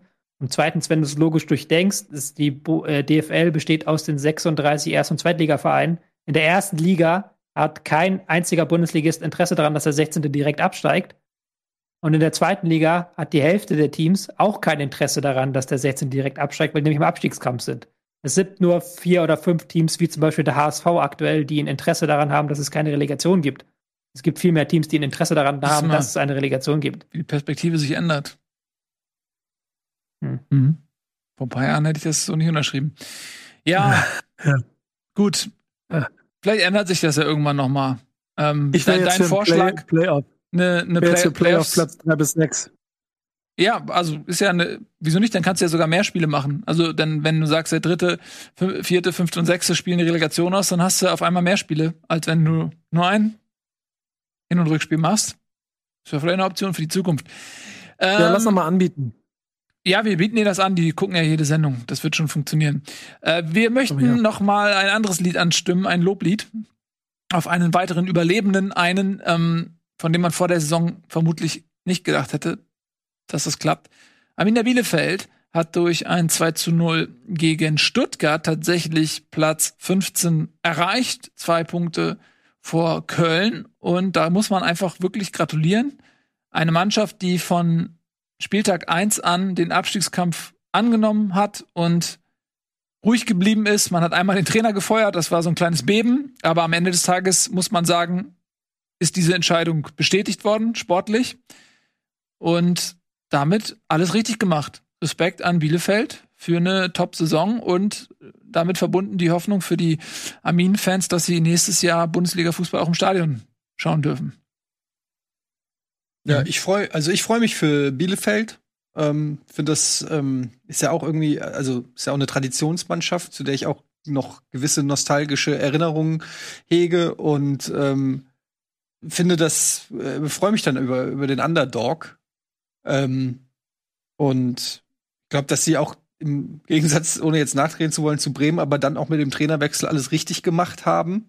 Wenn man sich dann auch noch mal so anguckt, ich glaube, nur einen eine Niederlage oder so in den letzten zehn Bundesligaspielen oder so, ähm, dann muss man sagen, äh, Klassenerhalt komplett verdient. Trotzdem wird es auch nächste Saison werden, wird Bielefeld wieder zu den Nummer 1 Abstiegskandidaten zählen. Aber das sagen wir jetzt über Union Berlin auch schon seit drei Saisons. Ja, aber Hoffen Bielefeld hat halt die Situation, dass mit ähm, Bochum und Fürth zwei Mannschaften hochkommen, Die auch nicht unbedingt stärker sind. die auch nicht unbedingt stärker sind und die vor allen Dingen ein Jahr weniger zweite Liga haben. Ja, also Bielefeld hat die Erfahrung, äh, sie können vielleicht personell noch ein bisschen was machen, sich da noch ein bisschen verstärken. Halte ich Ähm, dagegen und sag, das erste Aufstieg bist du immer sehr beflügelt und äh, als Aufsteiger. Oft ist es das zweite. Ja, da hast du sicherlich recht. Ähm, aber ich meine nur, dass vermeintlich vor der Saison die Konstellation für Bielefeld dieses Jahr ungünstiger ist als nächstes Jahr. Ja? Also wer hätte sagen können, dass Bremen und Köln und gut auch Schalke so ein schlechtes Jahr noch mal hinlegen. Es ist interessant, wenn ich jetzt so äh, mir angucke, so auch die Geldtabelle und wie sie wahrscheinlich auch nächstes Jahr ähnlich sein wird, hat man schon das Gefühl, dass so eine zwei, also dass diese zwei Klassengesellschaft in der Bundesliga noch krasser wird. Also wenn du dann sowas hast wie ähm, Bielefeld, Union, Mainz, Augsburg, Kräuter Fürth, ähm, Freiburg und so weiter, ne, hast du schon viele Vereine, die jetzt nicht am großen Geldtropf hängen werden. Ähm, dann hast du natürlich die berühmten ersten fünf, sechs Mannschaften. Dann kommt äh, ja Gladbach, Wolfsburg, Eintracht und Hertha, die auf jeden Fall kohletechnisch weit dann noch mal vor denen, die ich gerade genannt habe, sind. Da hast du schon das Gefühl, du kannst schon ungefähr, wenn nicht wieder irgendwelche unvorhergesehenen Sachen passieren, kann natürlich immer sein, hast du schon genau das Gefühl, du weißt, welche Vereine nächste Saison international spielen, um die internationalen Plätze spielen werden und du weißt genau, welche Vereine im unteren Tabellen äh, Drittel wieder agieren werden. Aber es ist halt einfach so. Es ist halt eine Abbildung der Geldtabelle am Ende meistens. Sage ich auch nichts Neues, ne? Was halt natürlich für Bielefeld noch spricht, erstens, das habt ihr gerade schon richtig analysiert, dass die halt nächstes Jahr die Konkurrenz relativ einfach ist, sagen wir, wie es ist. Und sie haben jetzt unter Kramer halt wirklich gute, ansprechende Leistung gezeigt. Also die haben einen Punkteschnitt von 1,4 Punkten, 17 Punkte aus 12 Spielen. Und die haben unter Kramer vor allen Dingen in zwölf Spielen nur elf Gegentore kassiert. Und jetzt rechnest du mal das 0 zu 5 gegen Gladbach raus. Das heißt, sie haben in elf Spielen sechs Gegentore kassiert. Das ist ja ein wahnsinniger Wert, den sie da erreicht haben. Und wenn sie diese defensiven Stärken in die kommende Saison retten können, dann wird das kein ansehnlicher Fußball und dann werden die Leute nicht Hurra, äh, guck mal Bielefeld anschreien, aber die werden halt mit diesem, sich die Punkte hamstern. Sie haben ja auch diese Saison immer wieder gegen Köln, gegen Schalke gewonnen. Ähm, jetzt gegen Stuttgart beide Spiele gewonnen. Die haben die Spiele, die sie gewinnen mussten, haben sie gewonnen. Und das können sie ja kommende Saison vielleicht wieder unter Kramer abrufen. Weil das muss man auch nochmal einmal betonen, dass dieser Trainerwechsel sehr entscheidend war für den Klassenhalt. Ja. Vorher waren sie die Schießbude der Liga und dann haben sie halt wirklich jetzt äh, mit 26 geschossenen Toren die Klasse gehalten. Einfach weil sie hinten so, so gut standen. Und das ist ein Verdienst des Trainers, der das, ähm, das eingeführt hat. Und da ist auch aufgegangen, was man sich erhofft hat von dem Trainerwechsel. Das fand ich ja auch nochmal sehr lobenswert. Dass man gesagt hat, okay, einerseits setzt Neuhaus nicht auf die jungen Spieler, andererseits die Defensive zu porös. Und man holt dann einen Trainer, der genau diese Schwäche abstellt. Das ist schon ein idealer Trainerwechsel gewesen. Definitiv. Da muss man auch nochmal Lob wirklich auch an die sportliche Führung machen, weil das ist eine unpopuläre Entscheidung gewesen. Mm, wir waren damit ja auch nicht so glücklich. Und das waren viele andere auch nicht, glaube ich. Und im Nachhinein hat sich das ausgezahlt. Ja, also Glückwunsch nach Bielefeld. Ihr dürft auch nächstes Jahr erste Liga spielen. Ähm, genauso wie ein weiterer Verein, den man auch vor der vorletzten Saison, also als sie Aufsteiger waren, ähnlich wenig erwartet hatte wie Bielefeld. Und das ist Union Berlin. Die haben sich richtig gemausert in ihrem zweiten Jahr. Da ist diese alte Regel von wegen, das äh, zweite Jahr ist schwieriger als das erste, nämlich überhaupt nicht eingetreten. Äh, die haben es sogar geschafft, sich ähm, für Europa zu qualifizieren. Äh, das finde ich erstaunlich, diese Entwicklung in Berlin, die die wirkt auch überhaupt nicht zufällig, sondern die wirkt irgendwie geplant. Man hat das Gefühl, die haben Konzept, die wissen genau, was sie machen und ähm, haben sich dann irgendwie klammheimlich auf Platz sieben äh, gespült mit einem Sieg gegen Leipzig am letzten Spieltag äh, vor Gladbach und ähm, ja auch vor Stuttgart und Freiburg. Und auch wenn Max Kruse immer sagt, er hat keinen Bock auf die Conference League, ich glaube, außer Max Kruse gibt es viele, die Bock haben, mal wieder mit Berlin internationale Spiele zu sehen. Also ähnlich wie Bielefeld, großes Lob nach Berlin. Es können ja auch noch Gegner von der Euroleague in die Conference League kommen. Ich glaube, der dritte, nee, warte, wie ist es? Die ersten zwei kommen auf jeden Fall weiter in der Euroleague. Und der dritte kommt in die Conference League und der vierte, nur der Gruppenvierte fliegt überhaupt raus. In der jeweiligen es, Gruppe. Es, es ist bei Union Berlin übrigens ein, auch ein Musterbeispiel dafür, so einen Transfer wie den von Max Kruse schlau zu machen und welchen Wert dieser Typ dann ja offensichtlich für eine Bundesligamannschaft noch haben kann. Ähm, insofern freue ich mich da dann ehrlicherweise gerade auch auf, aus Grund dieses Faktes sehr darüber, was sich da bei Union Berlin entwickelt hat. Wirklich schön anzusehen. Mhm. Die haben ja auf fast allen Positionen gute Transfers getätigt. Also das ist ja der Hammer eigentlich, wie sie halt diesen Transferpolitik gemacht haben. Wie sie auch vor der Saison den Abgang von Anderson, dem Schlüsselspieler, einfach aufgefangen haben, weil sie halt drei Schritte weiter gedacht haben, weil sie halt gesagt haben, nicht gesagt haben, okay, wir haben jetzt irgendwie die Klasse gehalten, wir versuchen das jetzt nochmal zu ähm, wiederholen, sondern okay, die Frage gestellt, haben sich die Frage gestellt, was ist der nächste Entwicklungsschritt und sind dann diesen Entwicklungsschritt ganz, ganz konkret gegangen und haben dieses Jahr sehr viel mehr flach gespielt als noch in der vergangenen Saison.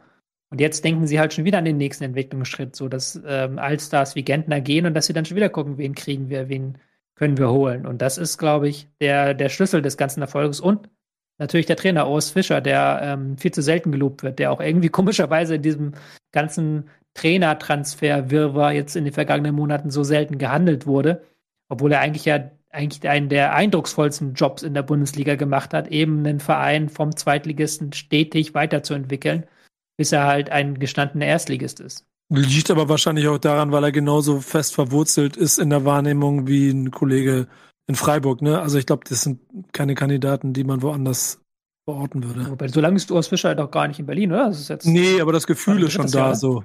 Ja, ich finde, es fühlt sich aber trotzdem schon so an. Ich glaube sogar vier Jahre, ne? Kann sein, ich naja. weiß es gerade gar nicht. Seit 2018.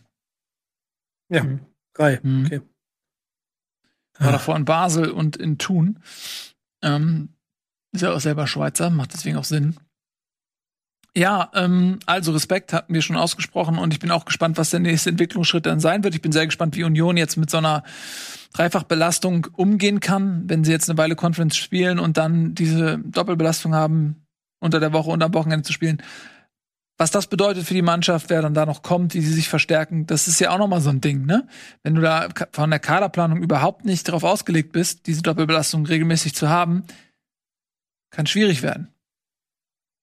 Es sind ja auch schon einige daran gescheitert, muss man auch ehrlicherweise Mhm. sagen. Freiburg ist, glaube ich, damals abgestiegen, als sie es gespielt haben. Augsburg hat sich auch extrem schwer getan in der Liga. Mainz hat das halbwegs gut gelöst, aber auch die haben einen Einbruch gehabt, weil das natürlich klar ist. Ähm, das äh, ist für ein Trainerteam auch eine riesige Umstellung. Das betone ich ja immer wieder.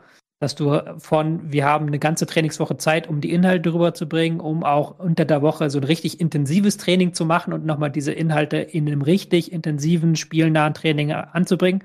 Das kannst du nicht mehr, wenn du Donnerstag spielen musst. Dann machst du eigentlich Sonntag Spiel, Regeneration, Regeneration, Regeneration, Donnerstag Spiel, Regeneration, Regeneration, Regeneration. Ähm, viel mehr kannst du da nicht machen und du musst halt sehr viel mehr an der Tafel und mit Videos machen, als du es ohnehin schon tust. Und diese Umstellung wird für das Trainerteam auch spannend, aber ich bin mir gar nicht sicher, aber aus Fischler dürfte das ja auch aus Basel schon kennen. Aber da muss man nochmal auf jeden Fall in die Tiefe des Kaders investieren. Ganz genau, das sehe ich auch so. Ja, machen wir ein bisschen weiter ähm, und sprechen noch mal über die Neuankömmlinge. Haben wir ja gerade eben schon ein bisschen gemacht. Können wir noch mal ein bisschen vertiefen.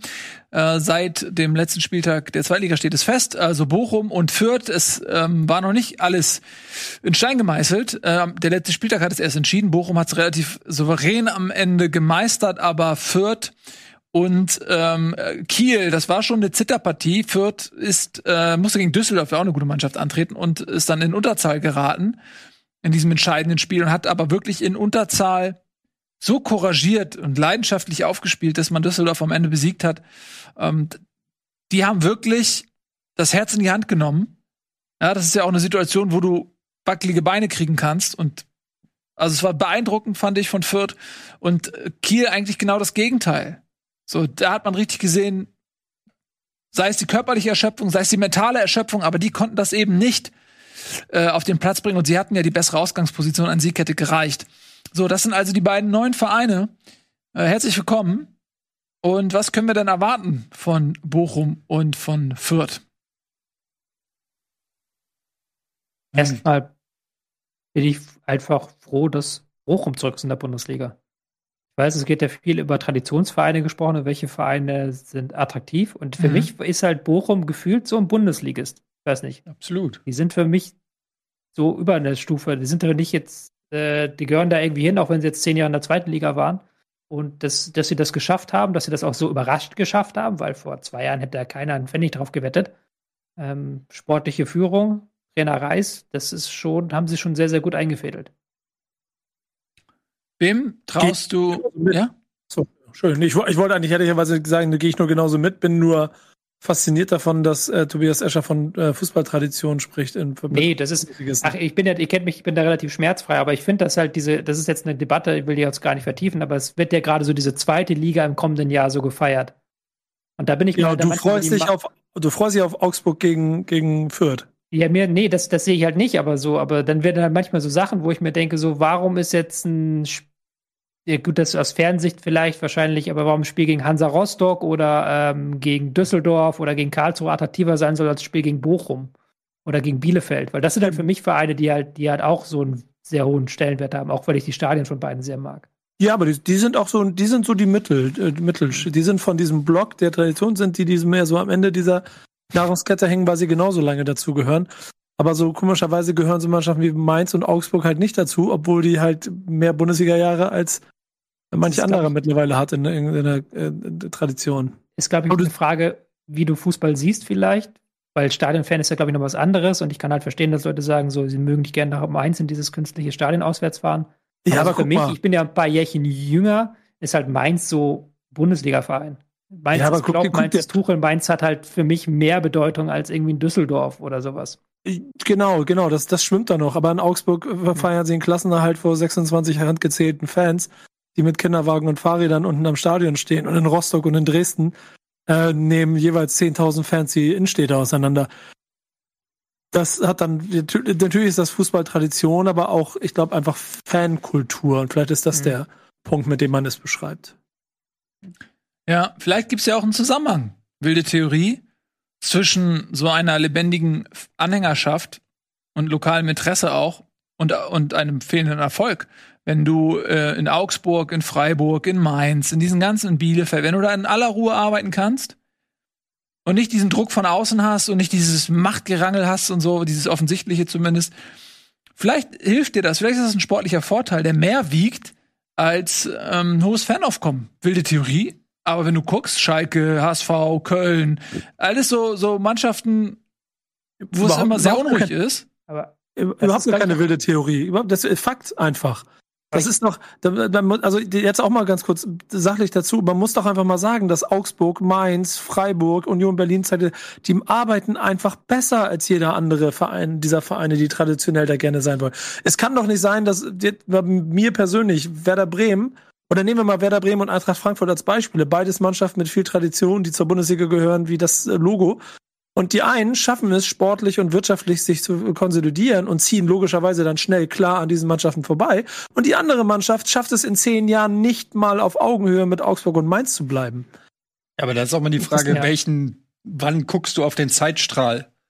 Also gab auch Zeiten, da war Werder Bremen ähm, der Eintracht Meilen voraus. Da konntest du nur eifersüchtig nach Bremen schielen, was da für Spieler auf dem Platz standen. Ähm, und äh, ja. du weißt nicht, was in zehn Jahren ist. Das, du siehst ja, wie schnell das gehen kann. Ähm, ein paar unglückliche Entscheidungen auf dem Transfermarkt, den falschen Trainer ausgewählt und dann ist der Traum schon wieder auserzählt. Und dann, also deshalb, das, du kannst immer nur den Moment bewerten, finde ich nicht ja, so. Ja, ist vollkommen ja. klar. Äh, aber ich würde da insofern widersprechen, als dass das ja auch manchmal so eine Außenwahrnehmung einfach ist. Weil klar, du hast HSV ist nochmal was anderes und klar, Schalke ist noch was anderes, diese riesigen Vereine. Aber so ein Mainz, da geht es ja auch dann lokal ab. Und da schreibt ja auch dann die lokale Presse und dann diskutieren auch die Fans und dann gehen die Fans auf die Barrikaden. Das kriegen wir halt nur nicht so mit, weil wir davon so weit entfernt sind. Aber diese sehr viele von diesen Vereinen, jetzt mal diese kompletten Plastikvereine außen vorgenommen, sondern aber sehr viele von diesen Mittelklassevereinen wie Mainz, Augsburg, Freiburg, die sind ja lokal auch sehr stark verwurzelt und da wird dann halt auf andere Ebenen diskutiert. Ich glaube halt tatsächlich, dass diese Vereine so eine bestimmte Art an Selbstdarsteller nicht so anlocken. Weil du natürlich nicht in Doppelpass oder in, bei Sky 90 eingeladen wirst, äh, beziehungsweise nur einmal im Jahr höchstens, wenn du bei Freiburg Sportdirektor bist. Wenn du mit dem HSV aussteigst, dann wirst du halt von elf Freunde äh, porträtiert, Kicker schreibt ein großes Ding über dich. Das ist, glaube ich, noch was anderes. Ich glaube, das ist ein Unterschied. Mhm. Es gibt ja diesen elf Freunde Fluch, ne? Sobald ein Porträt über jemanden machen, äh, geht's bergab. Ist ja wirklich so. Also Eckgang, Schmatke, also da gab's viele Beispiele. Ich meine nur, kann auch ein kann ja, das ist halt, sein. Ich habe ja, ich habe ja lange, lange Zeit in Hannover gewohnt zum Beispiel. Und das wird ja auch von außen teilweise so als kleiner Pupsverein angesehen. Aber in der Region ist der halt massiv verwurzelt und jeder interessiert sich dafür und jeder weiß halt auch Bescheid, was jetzt wieder XY im Club gemacht und gesagt hat. Und das ist, da arbeitest du nicht ruhiger als in Hamburg. Ne? Na gut, Hannover ist jetzt auch irgendwie seine eigene Geschichte, ne? Ja, aber halt, ich meine jetzt halt diese ganzen Mittelklasse-Vereine gibt ja so Vereine, wie, du, wie, wie Nico das gerade gesagt hat, die irgendwo aber, nicht jetzt oberstes Regal sind, aber, aber Hannover, die zweite Stufe. Aber es geht ja auch um darum, wer überperformt, gemessen an seinen Möglichkeiten. Und Hannover performt nicht über, sondern unter. Nee, das die spielen auch zweite Liga und ist ziemlicher Chaoshaufen. Bestätigt ja unsere Theorie nur nach dem, was du gerade gesagt hast. Oder du kannst mit Etienne gehen, je nachdem, wann du auf den Zeitstrahl guckst. Wenn du vor zehn Jahren guckst, dann wäre Hannover das quasi Union gewesen derzeit. Gut, wir gucken mal auf unseren Tagesordnungspunkten Zeitstrahl. Ähm, da haben wir nämlich zum Beispiel noch, oh, tatsächlich, du hast mir den HSV ja noch reingeschrieben. Neue Saison, neuer Trainer. Nee, da müssen wir natürlich jetzt. Einmal kurz noch, einmal kurz noch Fürth loben, bevor wir den HSV. Unbedingt, ähm, bitte. Schelten. Unbedingt. Das, Fürth, ja, das, das würde ich gerne mal hören, ja. Zweiter Aufstieg der Vereinsgeschichte mit offensivem Fußball und auch mit einem Haufen an Spielern, der komplett neu zusammengewürfelt ist. Die haben ja auch vor der Saison Leistungstrainer abgeben müssen, Keter Roel zum Beispiel. Und die haben jetzt einfach so den Durchmarsch geschafft in einer Saison, indem sie einfach eine Saison wirklich, wirklich gut performt haben. Und das zeigt halt auch, wie schnelllebig dieses Geschäft geworden ist, weil vor einem Jahr, wie gesagt, hatte niemand Fürth auf der Pfanne, niemand hatte Fürth auf der Rechnung. und haben jetzt wirklich auch in den entscheidenden Spielen nochmal ordentlich nach vorne gespielt. Mit zehn Mann ähm, sich das Ding geholt, Respekt anführt und sportlich auf alle Fälle verdient. Ja, ich ja, fand, man hat das früh gesehen. Also das auch in, früh in der Saison, auch äh, als sie gegen HSV gespielt haben, hat der HSV mit Ach und Krach äh, gewonnen. Ähm, hat eine rote Karte, glaube ich, bekommen und ähm, da war Fürth schon stark. Also habe ich sie zum ersten Mal über 90 Minuten gesehen in der Saison und ich muss sagen, da, das konnte man früh erkennen, dass die absolute Aufstiegskandidaten sind. Das kommt nicht von zu, das ist kein Zufall. Da wird es, glaube ich, aber auch sehr entscheidend jetzt, ob zum Beispiel der Trainer bleibt, weil wenn der bleibt, kannst du dieser Mannschaft auch im nächsten Jahr, glaube ich, eine Menge zutrauen. Wenn er zu höheren berufen wird, kann das Ganze auch ganz schnell wieder zusammenfallen wie ein Kartenhaus. Also da ja. bin ich mal gespannt drauf. Also die müssen auch eigentlich auch im Transfermarkt richtig gut zuschlagen, weil Raum geht und dann gehen noch zwei, drei andere Schlüsselspieler.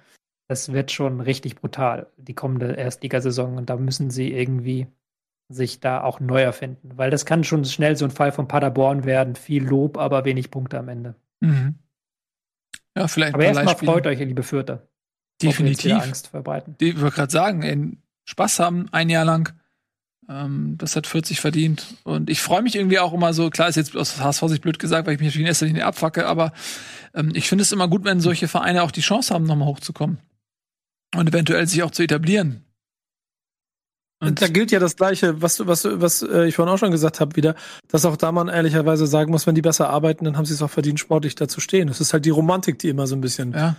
reinknolzt. Ja, und Aber das ist, das ist jetzt nicht immer dieselben, also es könnte ja theoretisch auch einen Pool aus äh, 21 Mannschaften geben, äh, von denen immer drei absteigen und wieder aufsteigen. So, also es könnte ja auch die zweite Liga sein wie die erste Liga sozusagen. Ich meine, klar, natürlich hast du natürlich immer einen Substanzverlust und so weiter und so fort, klar. Aber ich meine nur, dass, dass du vor der Saison nicht, nicht sagen kannst, wer aufsteigt. Es ist eigentlich äh, erfrischend. Es ist ja im Gegensatz zur ersten Liga, ja. weiß man nicht, was passiert. Und wir, haben, uns völlig zu Recht über diese Super League besch äh, beschwert, diese Idee der 18 Vereine, äh, der 10 Vereine, die sie immer wieder da reinkommen, weil es mhm. immer dasselbe ist. Und das ist ja gut, dass es beim Fußball nicht so ist und gut, dass es da mal wieder neue Farben dann immer wieder gibt natürlich blöd für die, die in die absteigen. Und klar, so ein Schalke und Werder, ich sehe die auch gerne in der ersten Liga und auch lieber in der ersten Liga. Aber das ist halt das sportliche Prinzip. Und wenn du halt scheiße arbeitest, dann landest du in der zweiten Liga. Ja. Kann ich nichts gegen sagen. Nico sicherlich auch nicht. Denn das ist ja das Gute, man findet ja immer Gründe, ne?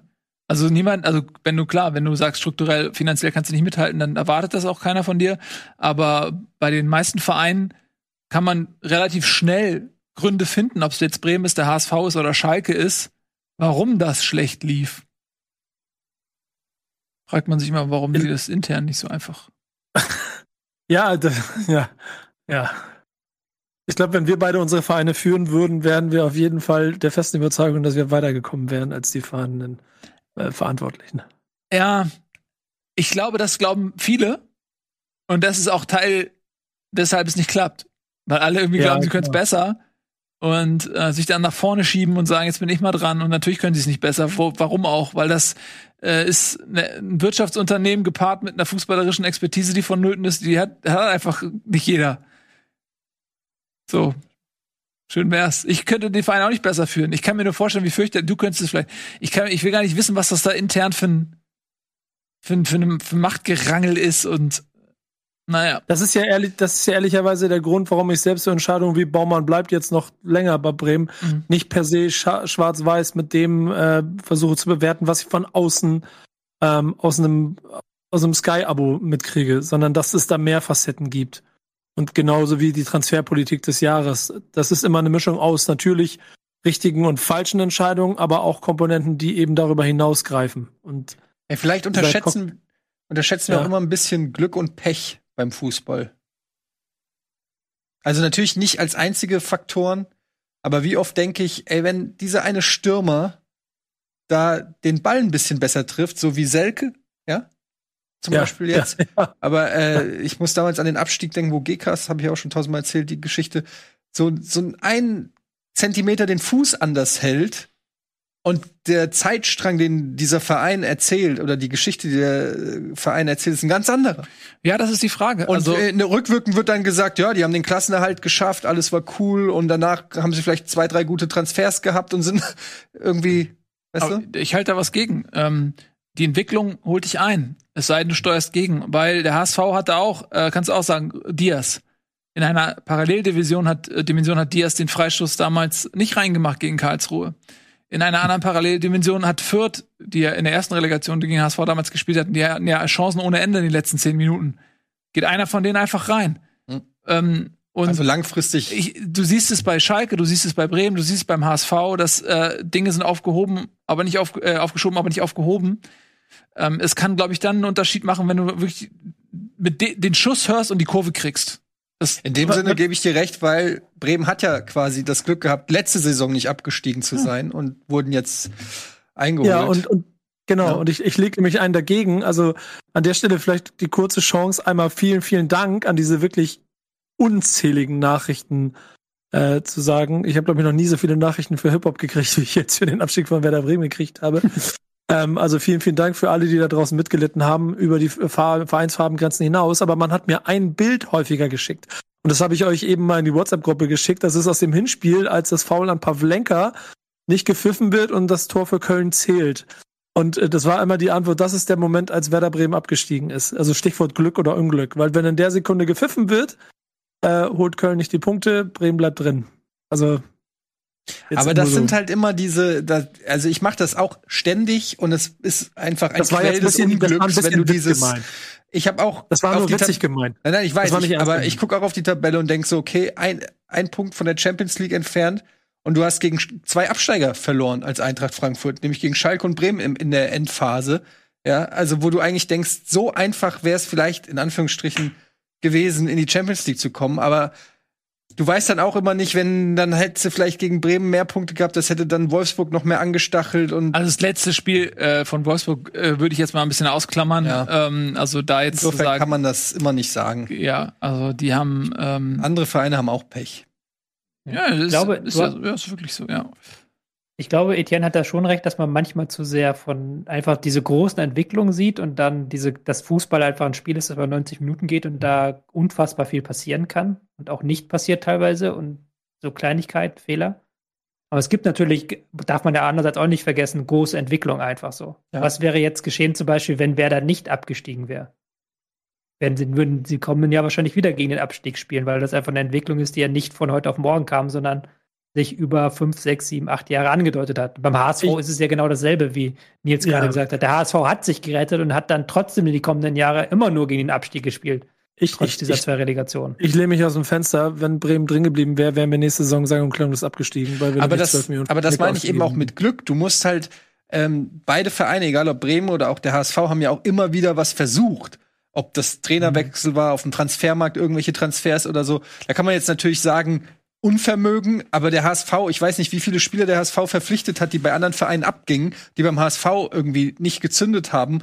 Ähm, äh, ne, nehmen wir jetzt, äh, was weiß ich, ähm, äh, Pollersbeck oder so, ein Torhüter oder Ulreich, wo du sagst, Ulreich, das ist ein solider Fußballtorhüter. Äh, Bundesliga-Torhüter, aber beim HSV auch wieder keine Leistung gebracht oder so, ja. Also, das ist auch immer so, ich weiß es nicht. Ja. Du kannst es halt nicht, es ist halt keine, Ottmar Hitzfeld hat gesagt, es ist keine Mathematik. Du kannst es nicht immer hundertprozentig sagen, warum ein Spieler mal funktioniert, mal funktioniert er nicht. In Kostic könnte man nennen, ja. Natürlich, da spielen Ja. auch wieder tausend Faktoren, aber ich glaube, Glück ist, Glück und Pech sind manchmal auch Faktoren, die es so schwer machen, gewisse Sachen zu erklären im Fußball. Wobei dieses Beispiel mit dem HSV natürlich, ich muss jetzt leider nur mal draufhauen, Nils, aber es ist natürlich sehr schlecht gewählt, weil halt, wenn ein Spieler nicht funktioniert, okay, dann kann das Pech sein, aber wenn irgendwie gefühlt jeder äh, zweieinhalbte Spieler nicht funktioniert, dann ist es irgendwann kein Pech mehr, sondern da kann man ein Muster erkennen. Ja, das habe ich ja auch eine nie. Brücke gebaut. Da habe ich ja nie widersprochen. Ja, ich, hab, ich weiß, dem habe ich auch nie widersprochen und ähm, dass beim HSV regelmäßig Spieler schlechter werden, ist sicherlich auch kein Zufall. Es gibt, es gibt sicherlich keine richtige Leistungskultur und das ist, glaube ich, ein großes Problem beim HSV. Zu viele Ausflüchte, zu viel altes Gedankengut. Die Kultur einfach ist offensichtlich keine, keine gute und es braucht, glaube ich, Zeit, das zu ändern. Ähm, brauchst du die richtigen Führungskräfte, die vorausgehen und vor allen Dingen musst du die richtigen Spieler suchen. Ähm, ich glaube auch, was man so ein bisschen unterschätzt, wenn man immer sagt, beim HSV werden die Spieler schlechter, man sollte sich noch mal in Ruhe angucken, wer da auf dem Platz stand. mit wem spielt Kostic jetzt in einer Mannschaft und mit wem hat er beim HSV in einer Mannschaft gespielt. Ich habe es irgendwann schon mal gesagt, aber wenn du Holtby, äh, Tesche, Aaron Hunt, Rick van Drongelen, Sakai, Diekmeyer, ähm, mir fallen jetzt nicht mehr alle Namen ein, zum Glück äh, hier äh, Shiplock. Wenn das deine Mitspieler sind, das ist einfach ein Unterschied, als wenn du irgendwie da mit, mit äh, Halla, Jovic, Rebic, ähm, whatever da auf dem Platz stehst. Und natürlich ist ein Kostic dann besser in Frankfurt, weil die Mitspieler besser sind. Der HSV hat rückblickend, guckt euch die Mannschaft an, einfach ja nie eine gute Mannschaft gehabt. Und dann ist doch klar, dass die Spieler schlechter werden, wenn du einen dazu holst und zehn schlechte sind schon da. Was kann der eine gute denn groß ausrichten? Ähm, da war, weiß ich, also das übersieht man, glaube ich, wo sind denn die ganzen guten Spieler angeblich? Die, die haben es ja irgendwo anders auch nicht. Ein Gregoritsch äh, sieht jetzt auch nicht besonders gut aus. André Hahn, gut, der ist jetzt zu Hause wieder in Augsburg. Der ist, sieht ein bisschen besser aus als beim HSV, aber das meine ich. Also die großen Knaller hatte der Verein nicht. Das gleiche mit den Trainern. Wo sind denn die Trainer, die beim HSV gescheitert sind? Wo sind die denn jetzt alle? Wie erfolgreich sind die denn jetzt alle? Da muss man auch ein Stück weit sagen, es ist nicht nur so, dass sie da schlechter werden, sondern es ist vielleicht auch ein Stück weit so, dass sie gar nicht so gut waren, wie man immer dachte. Ähm, so. HSV steht hier auf dem Tagesordnungspunkt. Ich habe den nicht raufgeschrieben. Ja. Äh, beschuldigt mich nicht, sondern das hat Tobias Escher gemacht. Äh, es gibt einen neuen Trainer, genau. Äh, Tim Walter. Äh, Walter. Walter Ball. Ist das, hast du das nicht auch immer gesagt? Walter Ball? Mhm. Tim Walter Ball. Äh, der war vorher beim VfB Stuttgart, ähm, ist dort aber auch entlassen worden und ähm, ich habe mal so ein bisschen meine, meine Stuttgarter Quelle, Grüße gehen raus, angezapft und ähm, der Kollege hat jetzt nicht so die höchste Meinung von Tim Walter, aber viele sagen auch, er ist ein fußballerischer Fachmann auf jeden Fall. Er hat ähm, zuvor Bayern äh, bei, den Bayern gearbeitet und Bayern 2 meine ich, ne?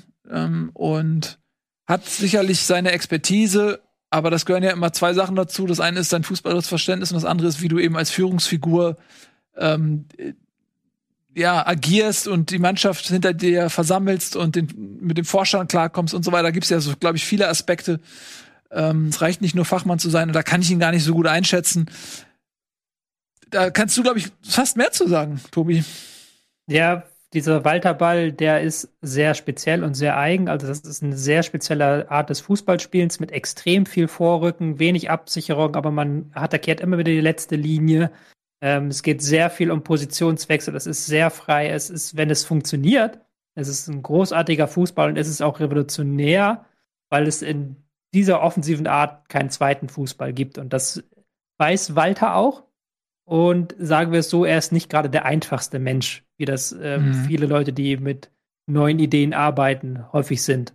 Und lass das mal zwei, drei Spiele schief gehen, der wird in Hamburg, den, der, der wird gehasst, so. Weil der auch in der Medienarbeit einfach nicht nett genug ist, um in dieser Haifisch-Metropole Hamburg, was das angeht, zu überleben. Also die, da bin ich schon gespannt. Aber wenn der Fußball halt aufgeht und wenn der Kader halt dazu stimmt, in diesem guten Kader bastelt, dann ist das natürlich ein sehr, sehr guter Trainer. Hat er bewiesen in Kiel, hat er auch in Stuttgart, war es ja auch nicht so, dass die dem Abstieg nahe waren, sondern der hat sie auch so halbwegs hingeführt, dass dann nachher sie am Ende den ähm, Aufstieg noch festzurren konnten. Dementsprechend ist es als Typ eine interessante Wahl, äh, wo ich noch nicht glaube, dass er nach Hamburg passt, aber ähm, rein Warum nicht? taktisch. Ja, guck dir halt Hamburg an, da wird halt alles ausgeschlachtet und wenn du halt als Trainer dann nicht mit den Leuten, mit den Journalisten kannst, dann haben die, glaube ich, keine Mühe. Da kann Nils, glaube ich, mehr zu sagen. Dann machen die aber auch sich keine Mühe, ja, okay, sich länger am Amt zu halten als nötig. Hm? Ja, ich, ich wollte, ich, ist jetzt hier direkte Konkurrenz. Ich wollte jetzt jede Information holen, die ich. Also. Ja, ich, ich kann dir auch nicht sagen, äh, wie er funktionieren wird. Äh, er war jetzt ja auch längere Zeit ohne Job. Ähm, ich will jetzt auch einem Menschen gehobenen Alters nicht absprechen, dass er sich vielleicht auch verändern kann und vielleicht auch Lehr äh, Lehren ziehen kann. Warum bin ich irgendwo gescheitert? Ähm, inwiefern kann er, kann man auch an sich selbst arbeiten? Dafür kenne ich ihn einfach nicht gut genug, um das zu wissen, ähm, dass er vielleicht da auch irgendwie ein Stück weit wachsen kann. Aber es ist eine Mammutaufgabe beim HSV. Ähm, ich bin mir nicht sicher, ob der Kader nächstes Jahr besser sein wird, als er jetzt ist. Ähm, vielleicht wird er besser sein, wenn er weniger gut ist. In dem Sinne, dass du eben viele Spieler hast, bei denen alle immer attestieren, der hat eine hohe individuelle Qualität. Das habe ich so oft gehört. Ah, der HSV mit dieser hohen individuellen Qualität. Und das ist etwas, was dir auch im Wege stehen kann, gerade in der zweiten Liga. Weil wenn du nur Spieler hast wie einen Kittel, Duziak, Jamra, Wangnummern und so weiter, die, wo du sagst, ja, die sind hoch veranlagt, aber wenn es bei, also wenn's bei denen gut läuft, gewinnen sie auch mal 6-1. Das HSV hat auch ein super Torverhältnis, ja, weil wenn es läuft, läuft's. Aber wenn es nicht läuft, dann brauchst du halt auch Spieler, die funktionieren. Und wenn du dann in der Mannschaft, wenn es schwierig wird, wenn du dann sechs, sieben Spieler hast, die sich verstecken und die schön Wetterfußballer sind und ihr Talent dann einfach nicht abrufen, dann reicht das halt am Ende nicht. Und vielleicht ist es besser in der zweiten Liga, sich so aufzustellen, dass du über ein starkes Kollektiv kommst und dir vielleicht ein, zwei Leute leistest, wie einen Kittel, wie ein Duziak, wo du sagst, die haben die Qualität, einen Unterschied zu machen, aber du hast dafür neun Leute, die für den mitarbeiten, wenn es mal nicht so läuft. Und da fehlt es ja vielleicht in der Kaderzusammenstellung so ein bisschen mehr, bisschen noch an dem, an diesem Kollektivgedanke, ähm, dass man wirklich äh, martialisch gesprochen in eine Schlacht zieht, ja, wie so ein Pokalspiel und bei jedem Gegner wirklich arbeitet und ackert äh, und das von der Mentalität her annimmt. Ich glaube, das hat so ein bisschen gefehlt beim, beim HSV, ähm, dass wenn es eng wurde in, in den Spielen, wenn der Gegner giftig war und geärgert hat, dann kam halt oft zu wenig von diesen hochgelobten, individuell qualitativ hochwertigen Talenten. So, da kann man, glaube ich, noch ein bisschen was machen, oder? Ja. Das ist Punkt. ja. Wird nicht einfach für den HSV kommendes Jahr. Nee. Vor allen Dingen, das, was mir halt ein bisschen stört, ist, dass sie jetzt wieder eine neue Idee haben, weil ähm, Tune war ja auch, hatte auch Ballbesitzspiel, aber war natürlich auch einer, der, wie du es gerade gesagt hast, über diesen Kampfgedanken kam. Und jetzt müssten sie wieder so den Kader ein bisschen umbauen, wieder einen totalen Ballbesitzgedanken reinbringen. Ich lasse mich gerne eines Besseren belehren, aber ich äh, verbleibe kritisch gegenüber dieser Trainerwahl. Das ärgert mich, weil du hast in der Vergangenheit relativ häufig recht gehabt. Ich bin leider auch vielleicht auch einfach zu überkritisch, was den HSV angeht. Na, nee. Ich bin auch sehr kritisch, was den HSV angeht. Also, wir beide haben auch einfach sehr viel Ahnung. Muss man so sagen. Ich weiß nicht, ob das mhm. schwieriger Da, wo du Bremen gesehen hast, die Saison auf jeden Fall. Übrigens, zum Abschluss, eine Personalie, über die wir letzte Woche geredet haben, hat sich geklärt. Terzic bleibt ja. beim BVB. Schon gesehen. Also haben wir alle komplett daneben gelegen, ne? beziehungsweise das nicht gedacht. Haben wir die Gründe, müssen wir jetzt nicht nochmal aufzählen, aber wird man mal sehen. Hat der Rose gleich das Damoklesschwert über sich. Ja. Also ich, aber vielleicht passiert es ja wirklich so. Ihr habt gesagt, ich habe das ja noch gepitcht letzte Woche, da habt ihr das zerpflückt, aber vielleicht wird es ja wirklich so ein geiles Trainerduo mit einem coolen Co-Coach und einem Alpha-Tier im in der Leitung und irgendwie ergänzen die sich super und das wird mega geil. Wir werden es sehen. Ähm, Argumente da haben wir letzte Woche schon, äh, vorletzte Woche zur Genüge ausgetauscht, Tobias Escher. Ja, genau. Äh, wollte ich noch mal darauf hinweisen, dass wir auch dass sich vielleicht einige fragen werden, wir haben doch manche Themen diese Woche gar nicht besprochen. Was ist mit Hansi Flick, neuer Nationaltrainer? Was ist mit dem neuen Trainer in Leverkusen? Was ist auch mit unseren Bundesliga Awards oder unserer Top 11 der Saison? Das sind ja auch liebgewonnene Kategorien. Wir haben nämlich aber am kommenden Montag noch eine Sendung, in der wir all diese Dinge besprechen werden ähm, und dann wie gewohnt Montag 19 Uhr und dann auch einen abschließenden Eindruck zu dieser Saison abgeben wollen. Und ich glaube, wir können auch ankündigen, dass es ein EM-Studio geben wird. Das können wir, glaube ich, auch wir, glaub ich, noch gar nicht irgendwie ja. erwähnt. Wir werden natürlich auch während mhm. der EM für euch da sein, wie, in welcher Form, Frequenz und so, das werdet ihr noch erfahren, aber wir machen hier äh, schön EM-Action, ist auch ja, schön. Natürlich, wir machen auf jeden Fall EM-Action, da freuen wir uns alle drauf. Ähm, wir und haben auch noch nicht über den Kader gesprochen. Wie bitte? Wir beide müssen reden. Wir beide? Ja. Ja. Nico, du, du weißt. Nico und ich äh, überlegen, ob wir noch äh, eine Sendung zur zweiten Liga unterkriegen, aber auch viele von euch äh, sich das gewünscht. Und äh, Nico hat jetzt Bock drauf. Ähm, alleine würde ich es nicht machen, aber vielleicht, macht, vielleicht kriegen wir das irgendwie hin. Ähm, ein schlagkräftiges Team aufzustellen, was Bock hat, über die zweite Liga zu sprechen. Jetzt haben wir ein schlagkräftiges Team, was Bock hat, über Serien zu sprechen. Jetzt gibt's nämlich das Bada Binge Double Feature.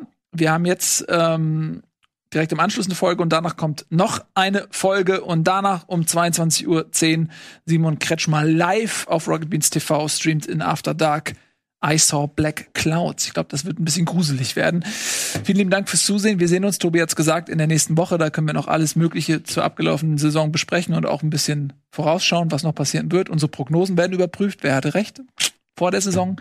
All das nächste Woche. Bis dahin. Tschüss und auf Wiedersehen. Diese Sendung kannst du als Video schauen und als Podcast hören. Mehr dazu unter rbtv.to/bundesliga. Diese Folge Bundesliga wurde dir präsentiert von Pickup Schoko Hazelnut. Den muss man mögen.